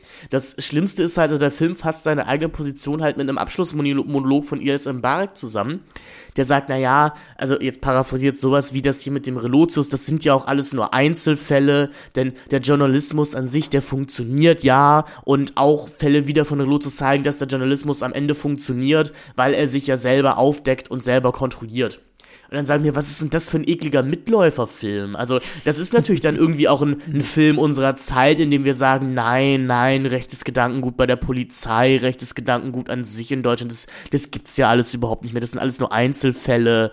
Ähm, wir haben kein systematisches Problem, kein systeminternes Problem. Es sind nur viele, viele kleine faule Eier, die wir aber alle im System wieder bereinigen können. Und sorry, das ist einfach feige, das ist blöd, das beleidigt meine Intelligenz als Zuschauer.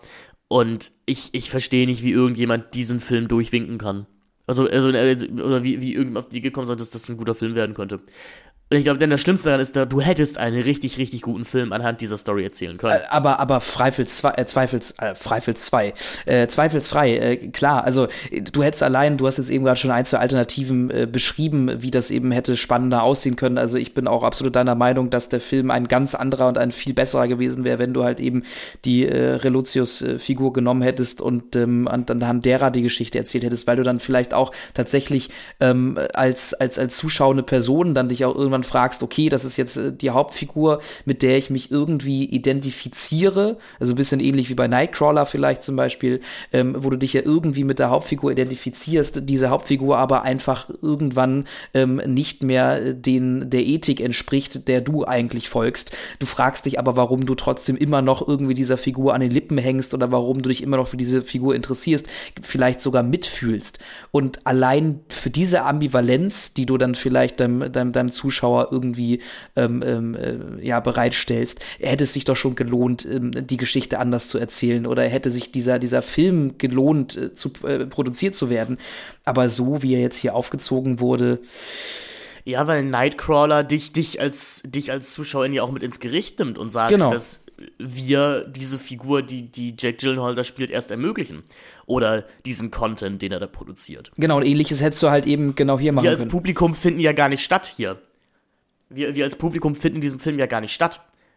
Also als wir als Publikum, als, als Masse, die durchaus eine, eine Auswirkung auf Medien hat. Also dieser Film geht gar nicht davon aus, dass es irgendwie ein Wechselspiel gibt zwischen Publikum und Medium, sondern und Medien, sondern sagt, nein, das ist, es gibt nur die Medien an sich als, als, als autarke Masse, die, die so für sich selber existieren und die auch irgendwie vollkommen entfernt und abgesetzt von der Welt stattfinden.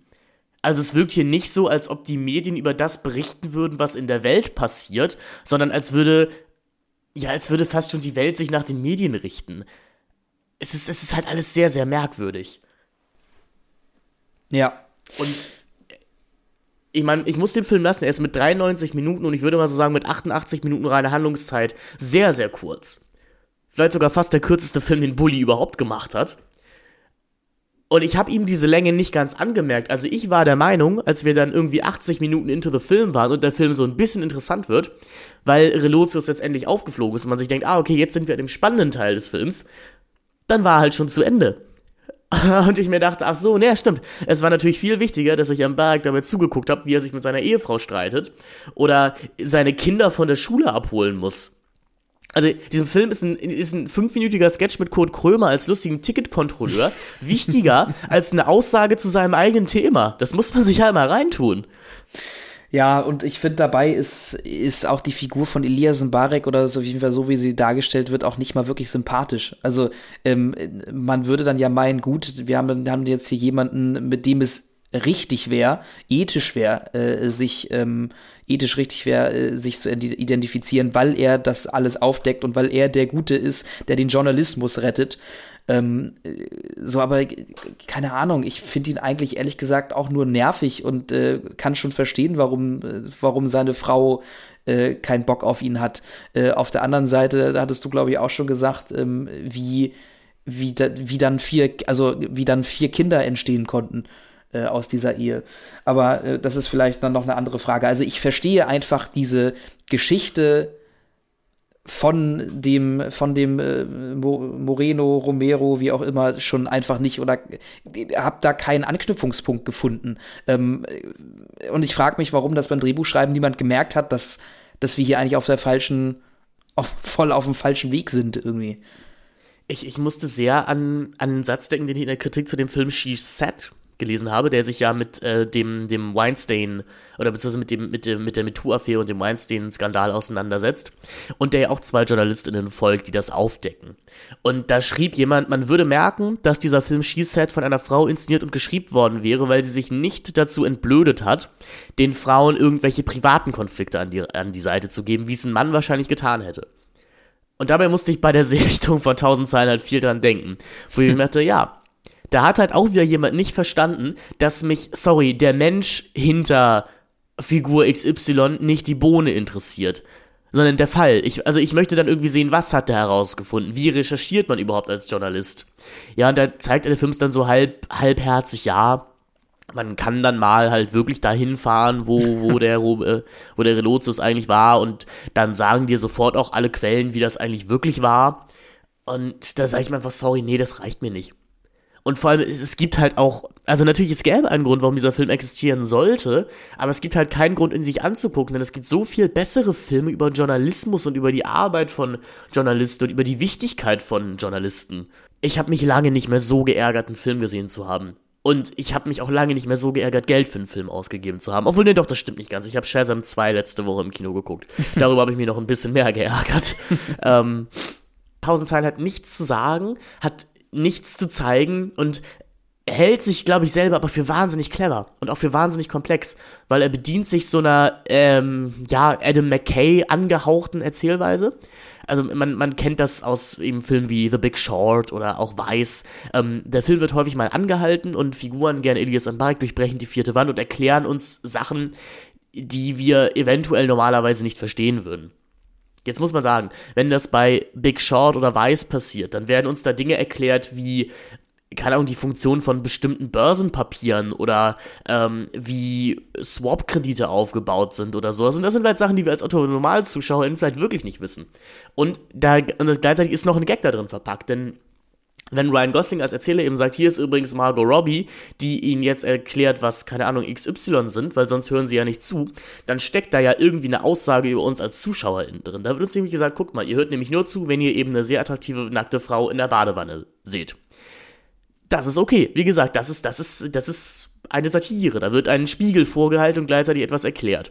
Tausend Zeilen fällt dazu ein, einen Dialog zu haben, in dem sich Michael Mertens und Jörg Hartmann, die ja die beiden Chefredakteure spielen, sich sagen lassen, hey, wir beide sind ja die Chefredakteure. Ja, und einer von uns beiden wird bald in den Aufsichtsrat gehen. Genau, das heißt, wir müssen einen neuen stellvertretenden Chefredakteur einsetzen. Wie wäre es denn mit dem Bogenius? Und dann kommt Embarek in den Film, hält ihn an, durchbricht die vierte Wand, also spricht uns als Zuschauer indirekt an und sagt, ah, das ist jetzt echt wichtig, dass man das hier versteht. Ich fasse nochmal zusammen.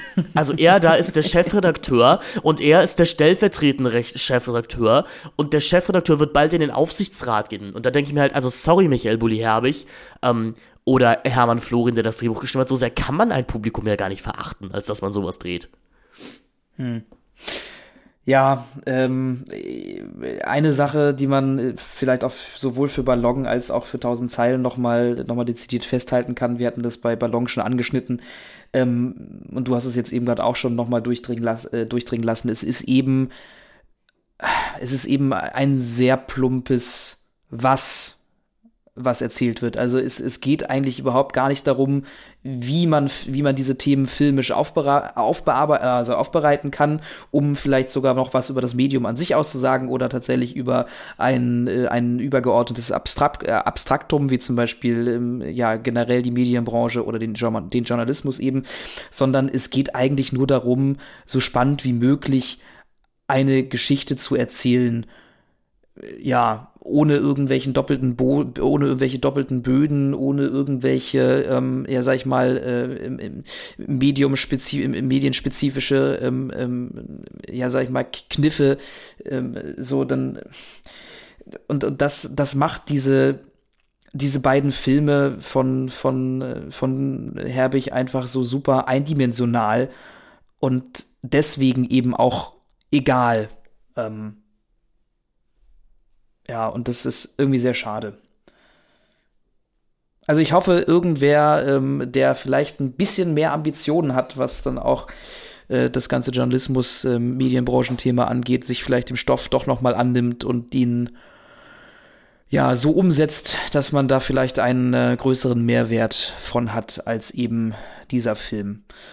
Wobei man auch sagen muss, im, im Trailer vor allen Dingen, das hattest du, glaube ich, auch gesagt, und, ähm, und mir ist es damals auch aufgefallen, ähm, geht es ja los, dass der, dass der Bogenius eben auf einer Parkbank sitzt und ähm, ja Sachen tippt. Ich weiß nicht, ob er da schon irgendwie eine Story schreibt oder ob er sich einfach nur irgendwelche, ähm, äh, sag ich mal, Reviews zu seinen eigenen Artikeln durchliest.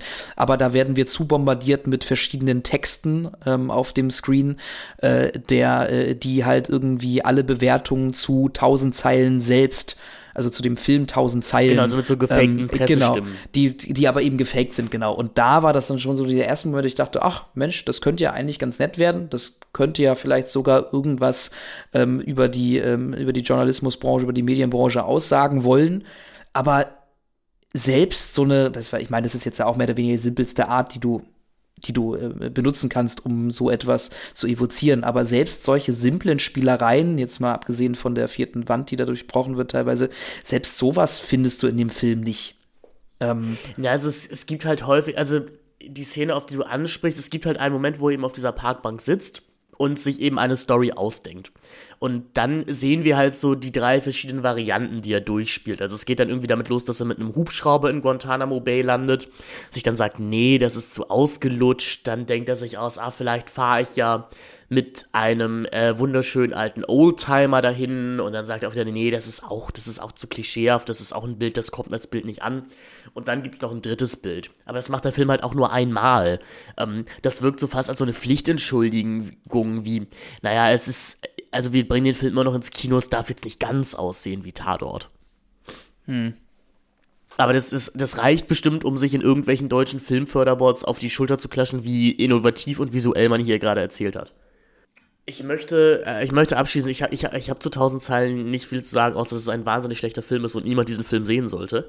Ähm, ich möchte abschließend noch mal sagen, dass ich glaube, dass Michael Herbigs Zukunft vielleicht auch nicht in der Regie liegt, sondern vielleicht im Schauspiel. Denn eine Sache, die wir so ein bisschen übergangen haben jetzt, und das war ja auch nicht der Fokus unserer Folge, ist eben, dass er nach seinen Klamauk-Filmen eben auch viel als Schauspieler gearbeitet hat. Und ich glaube, da könnte für ihn sehr gut die Reise hingehen, denn ich finde, Bully ist ein relativ kompetenter Schauspieler. Er ist vor allem auch ziemlich gut in so moralisch leicht ambivalenten Rollen. Ich erinnere vor allem, und das ist ein Film, über den ich auch wahnsinnig gerne mal reden würde, nämlich an Zettel, den letzten Film von Helmut Dietl. Hm. In dem Herbig die Hauptrolle spielt. Und da finde ich ihn ehrlich gesagt ziemlich, ziemlich gut drin ähm, wo er diesen, diesen speichelleckenden äh, Chauffeur spielt, der aber doch irgendwie ein bisschen was auf dem Kasten hat und sich so durch die Berliner Politikwelt intrigiert. Und Hotel Lux, ein Film von Alec, äh, nicht Alexander, von Leander Hausmann, ich will ihn immer Alexander Hausmann nennen. Der Film ist nicht gut, aber Herbig ist auch nicht schlechter drin. Also ich würde mir mal wünschen, dass der so eine Schurkenrolle bekommt oder sowas. Das ist, dass der mal eine dezidiert böse Rolle irgendwo spielen darf. Und ich glaube, das wird ziemlich cool werden. Hm. Ja, gut, er hat äh, aber auch in so Filmen mitgespielt wie Vier gegen die Bank. Ähm. Ja, aber auch da finde ich ihn nicht verkehrt. Also ich muss, ich muss sagen, er ist, ich, ich muss ihm wirklich sagen, und ähm, er ist kein schlechter Schauspieler. Wirklich überhaupt nicht. Und ich, ich würde mir einfach wünschen, dass er vielleicht das ein bisschen mehr an den Vordergrund stellt. Denn ehrlich gesagt, er muss als Regisseur jetzt ja auch keinem mehr was beweisen. Also so, du hast, er hat immer noch den je nach Zählung erst, also erfolgreichsten oder zweiterfolgreichsten deutschen Film aller Zeiten gedreht. Könnte halt auch sagen, es reicht dann auch. Ja, und dann und danach wurde es eigentlich nur noch durchwachsen. Also ja. ähm, es sind jetzt auch keine Filme, wo jetzt ganz Deutschland sagt, oh ja, haben wir alle gesehen, war super brillant. Also er war tatsächlich mit mit einem seiner ersten Filme äh, eigentlich schon am schon auf dem Zenit angekommen und vielleicht ist das auch irgendwie das das, das große Problem seiner Karriere. Ja. Ähm, und ähm, das ja ist wahrscheinlich äh, am besten, wie du schon sagst, zu lösen, äh, indem man sagt oder indem er vielleicht sagt, ja komm, konzentriere mich vielleicht eher aufs, aufs Schauspiel, weil da muss man auch einfach sagen, ist er vielleicht auch als, als Regisseur ähm, nicht jetzt auch gerade, wenn er sagt, er möchte sich jetzt in ernstere, äh, an ernstere Stoffe wenden oder eben auch äh, Genre-Filme produzieren, ist er auch einfach nicht der ja, intelligenteste Filmemacher ist jetzt vielleicht fies, ja. aber. Ähm, nee, aber nein, aber ich weiß, was du meinst. Das stimmt. Also, ja, ist er einfach nicht. Ähm, er ist ein sehr serviceable Filmemacher. Aber. Und er ist jemand, der eben dafür brennt und eine Leidenschaft hat. Und das finde ich, das finde ich nach wie vor einfach so bewundernswert an diesem Menschen. Ähm, aber das reicht halt nicht. Genau, also, es reicht halt eben vor allen Dingen dann nicht, wenn du dir tatsächlich äh, Stoffe vornimmst, die, ähm, die noch eine, noch eine größere Aussage äh, haben könnten, als eben das, was du dann auf der Leinwand tatsächlich äh, fabrizierst. Nee, vor allem, weil er ist ja auch äh, um das vielleicht abzuschneiden, er ist ja auch ein guter Synchronsprecher, das hat er ja auch viel gemacht. Ja. Also ähm, in, in Robots ist er dabei, er ist jetzt seit, ähm, er ist jetzt die neue Synchronstimme von Woody seit äh, Toy Story 3. Ich habe die Neuverfilmung von Jim Knopf leider nicht gesehen. Ich meine, das wäre vielleicht auch mal fast was, worüber man hier sprechen würde, wenn sich unser Podcast Celluloid Zyniker wirklich langsam zum großen deutschen Kinderfilm-Podcast entwickelt. Wer weiß das schon. Ähm, du hattest die gesehen, glaube ich, oder? Da spricht er ja den Nepomuk. Kann ich mir auch vorstellen, dass das funktioniert. Ich habe den ersten Teil gesehen, den zweiten leider noch nicht. Das wollte ich eigentlich schon immer nachgeholt haben.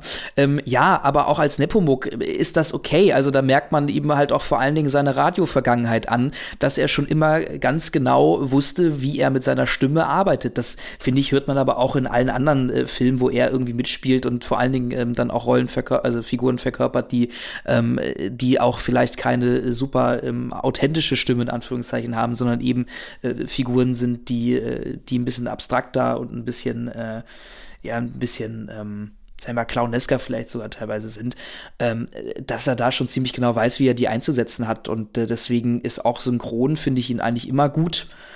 Ähm, und ich habe jetzt halt viele von den Filmen leider nicht gesehen, wo er dezidiert nur als Schauspieler aktiv ist. Deswegen äh, kann ich mir da jetzt nicht wirklich eine Aussage zu erlauben. Aber das möchte ich auch gerne nachholen. Also von mir aus können wir auch gerne noch mal eine Reihe machen, wo wir nur über seine Schauspielfilme reden, obwohl ich glaube, das wird das ein bisschen eintönig.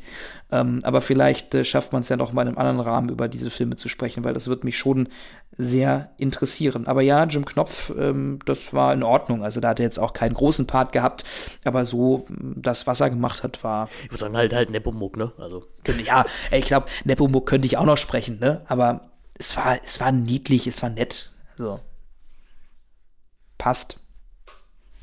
Ja, ich muss jetzt sagen, das war ein Experiment oder das war jetzt eine Reihe, eine Podcast-Reihe, von der ich mir mehr erwartet habe.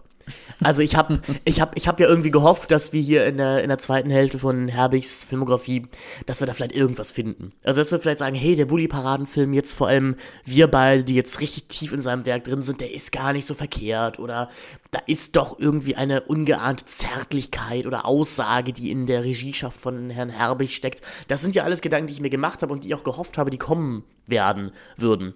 Und die ersten fünf Minuten von, den, von Lissy und der Wille Kaiser war ich auch richtig euphorisch, weil ich mir gedacht habe, ja Mensch, vielleicht ist dieser Film wirklich die Destillation von Bullys Filmwerk. Man muss leider sagen, ja, das ist er, aber halt auf die negativste Art und Weise. Ähm, ehrlich gesagt, ich fand's schön, die, also ich fand's schön, diese kind, diese, meine Kindheitserinnerungen wieder aufzufrischen und ein paar Filme zu sehen, die ich noch nie gesehen habe. Aber ehrlich gesagt, ähm, man hätte es auch lassen können. Ja. Ich fand's gut, ich, ich fand's, ich fand's gut, dass wir es gemacht haben. Ähm, ich äh, habe mich gefreut, auch ein, ein Wiki noch mal wieder zu sehen. Äh, auch wenn wir da ja jetzt ähm, beide nicht so wirklich euphorisch rausgegangen sind. Ähm, ja, es war in Ordnung. Also ich fand, man hätte seine Zeit jetzt noch mehr verschwenden können als damit. Ähm, ich fand's gut, einmal äh, quasi ähm, ein bisschen geläuterter auf seine Kindheit zurückzuschauen und eben auch zu wissen, was man äh, da als Kind gesehen hat und wie man das auch für die Jetztzeit so ein bisschen ähm, äh, bewerten darf. Ich glaube, dafür ist das in Ordnung. Was uns aber auch nochmal interessieren würde natürlich ist, äh, ja, was, was ist denn, was ist denn eigentlich euer liebster Bully-Film? Also ähm, von all den Filmen, die wir jetzt auch besprochen haben, äh, vielleicht auch, wo er selber mitspielt, um das jetzt mal so ein bisschen aus dieser Reihe, die wir jetzt besprochen haben, rauszunehmen. Ähm, oder auch, äh, habt ihr die äh, aktuelleren, die neueren Filme, ernsthafteren Filme von Bully gesehen? Wie wie, was habt ihr da für eine Meinung zu? Ähm, ja, schreibt uns das gerne. Vielleicht können wir auch in einer der nächsten Folgen noch mal kurz äh, drauf zurückkommen, äh, weil das wird mich schon wirklich sehr stark interessieren, äh, weil ich auch ähm, gar nicht so viele Menschen kenne, jetzt abseits meines äh, sehr familiären ähm, äh, Umfelds, die irgendwie super viel mit diesen Filmen zu tun haben und die auch ein großer Bully-Fan sind. Ähm, Vielleicht äh, findet sich da ja jemand von euch, der ähm, sich noch mal ein bisschen austauschen kann mit uns. Äh, kann mit uns. Das würde mich sehr freuen. Ich hatte auf jeden Fall nur mitbekommen, so auf, auf Pressevorführungen oder sowas, da hatte ich dann mal erzählt, dass wir eben jetzt dieses Projekt machen. Und da kamen so, kamen so sehr viel mitleidige Blicke. Also da kam dann sowas wie, ja, so lohnt sich das? Also viele kennen natürlich so diese ersten drei Filme, also halt den Schuh des Manitou und äh, den Traumschiff Surprise, aber es war so sehr viel, ja, muss das sein? Und ich war, da waren wir noch im ersten Teil sehr euphorisch und meinte, ja, eigentlich schon, also die Filme sind gar nicht so schlecht, wie ich gedacht hätte. Ähm, jetzt werde ich da etwas anders drauf reagieren. Aber nein, wie, wie Moritz schon sagte, ähm, schickt uns gerne Feedback entweder an moin.tuckerproductions.de oder auf unserem Instagram-Kanal Tucker Productions. Wir freuen uns sehr über eure Anmerkungen, über euer Feedback. Gebt uns auch gerne eine positive Bewertung in dem Podcatcher eurer Wahl, denn das hilft uns gesehen zu werden bzw. gehört zu werden und äh, noch mehr Reichweite zu erhalten. Genau, vielen Dank, dass ihr dabei wart. Ähm, wir schauen mal, was wir uns als nächstes vornehmen. Wir haben auch schon eine Idee. Finn hat äh, schon sich mit, äh, mit äh, zehn seiner besten Freunde in einen Kreis gestellt und ganz groß Ra geschrien. Ähm, vielleicht, ähm, ja, freut ihr euch ja schon darauf. Ihr könnt ja mal probieren zu erraten, äh, worum es gehen könnte. Ähm, ja, ich freue ich mich sag drauf. mal so, ich, ich setze mich mit was auseinander, wo ich mich in meiner Kindheit überhaupt niemals auseinandergesetzt habe. Und deswegen ist es irgendwie noch mal spaßiger. Okay, ja, ich bin sehr gespannt. Okay, also ich muss mich noch dran setzen. Ähm, aber ja, freut euch auf einen weiteren Ritt durch die Kindheit, wahrscheinlich auch durch eure Kindheit. Es wird und bleibt spannend. Ja, habt einen schönen Ich könnte gerade Abend. sagen, es wird wild. ja, es wird äh, sehr wild. Ähm, ja, also genau. Habt noch einen schönen Abend, schönen Morgen, schönen Nachmittag äh, und äh, bis zum nächsten Mal. Macht's gut. Ciao, ciao. San Francisco.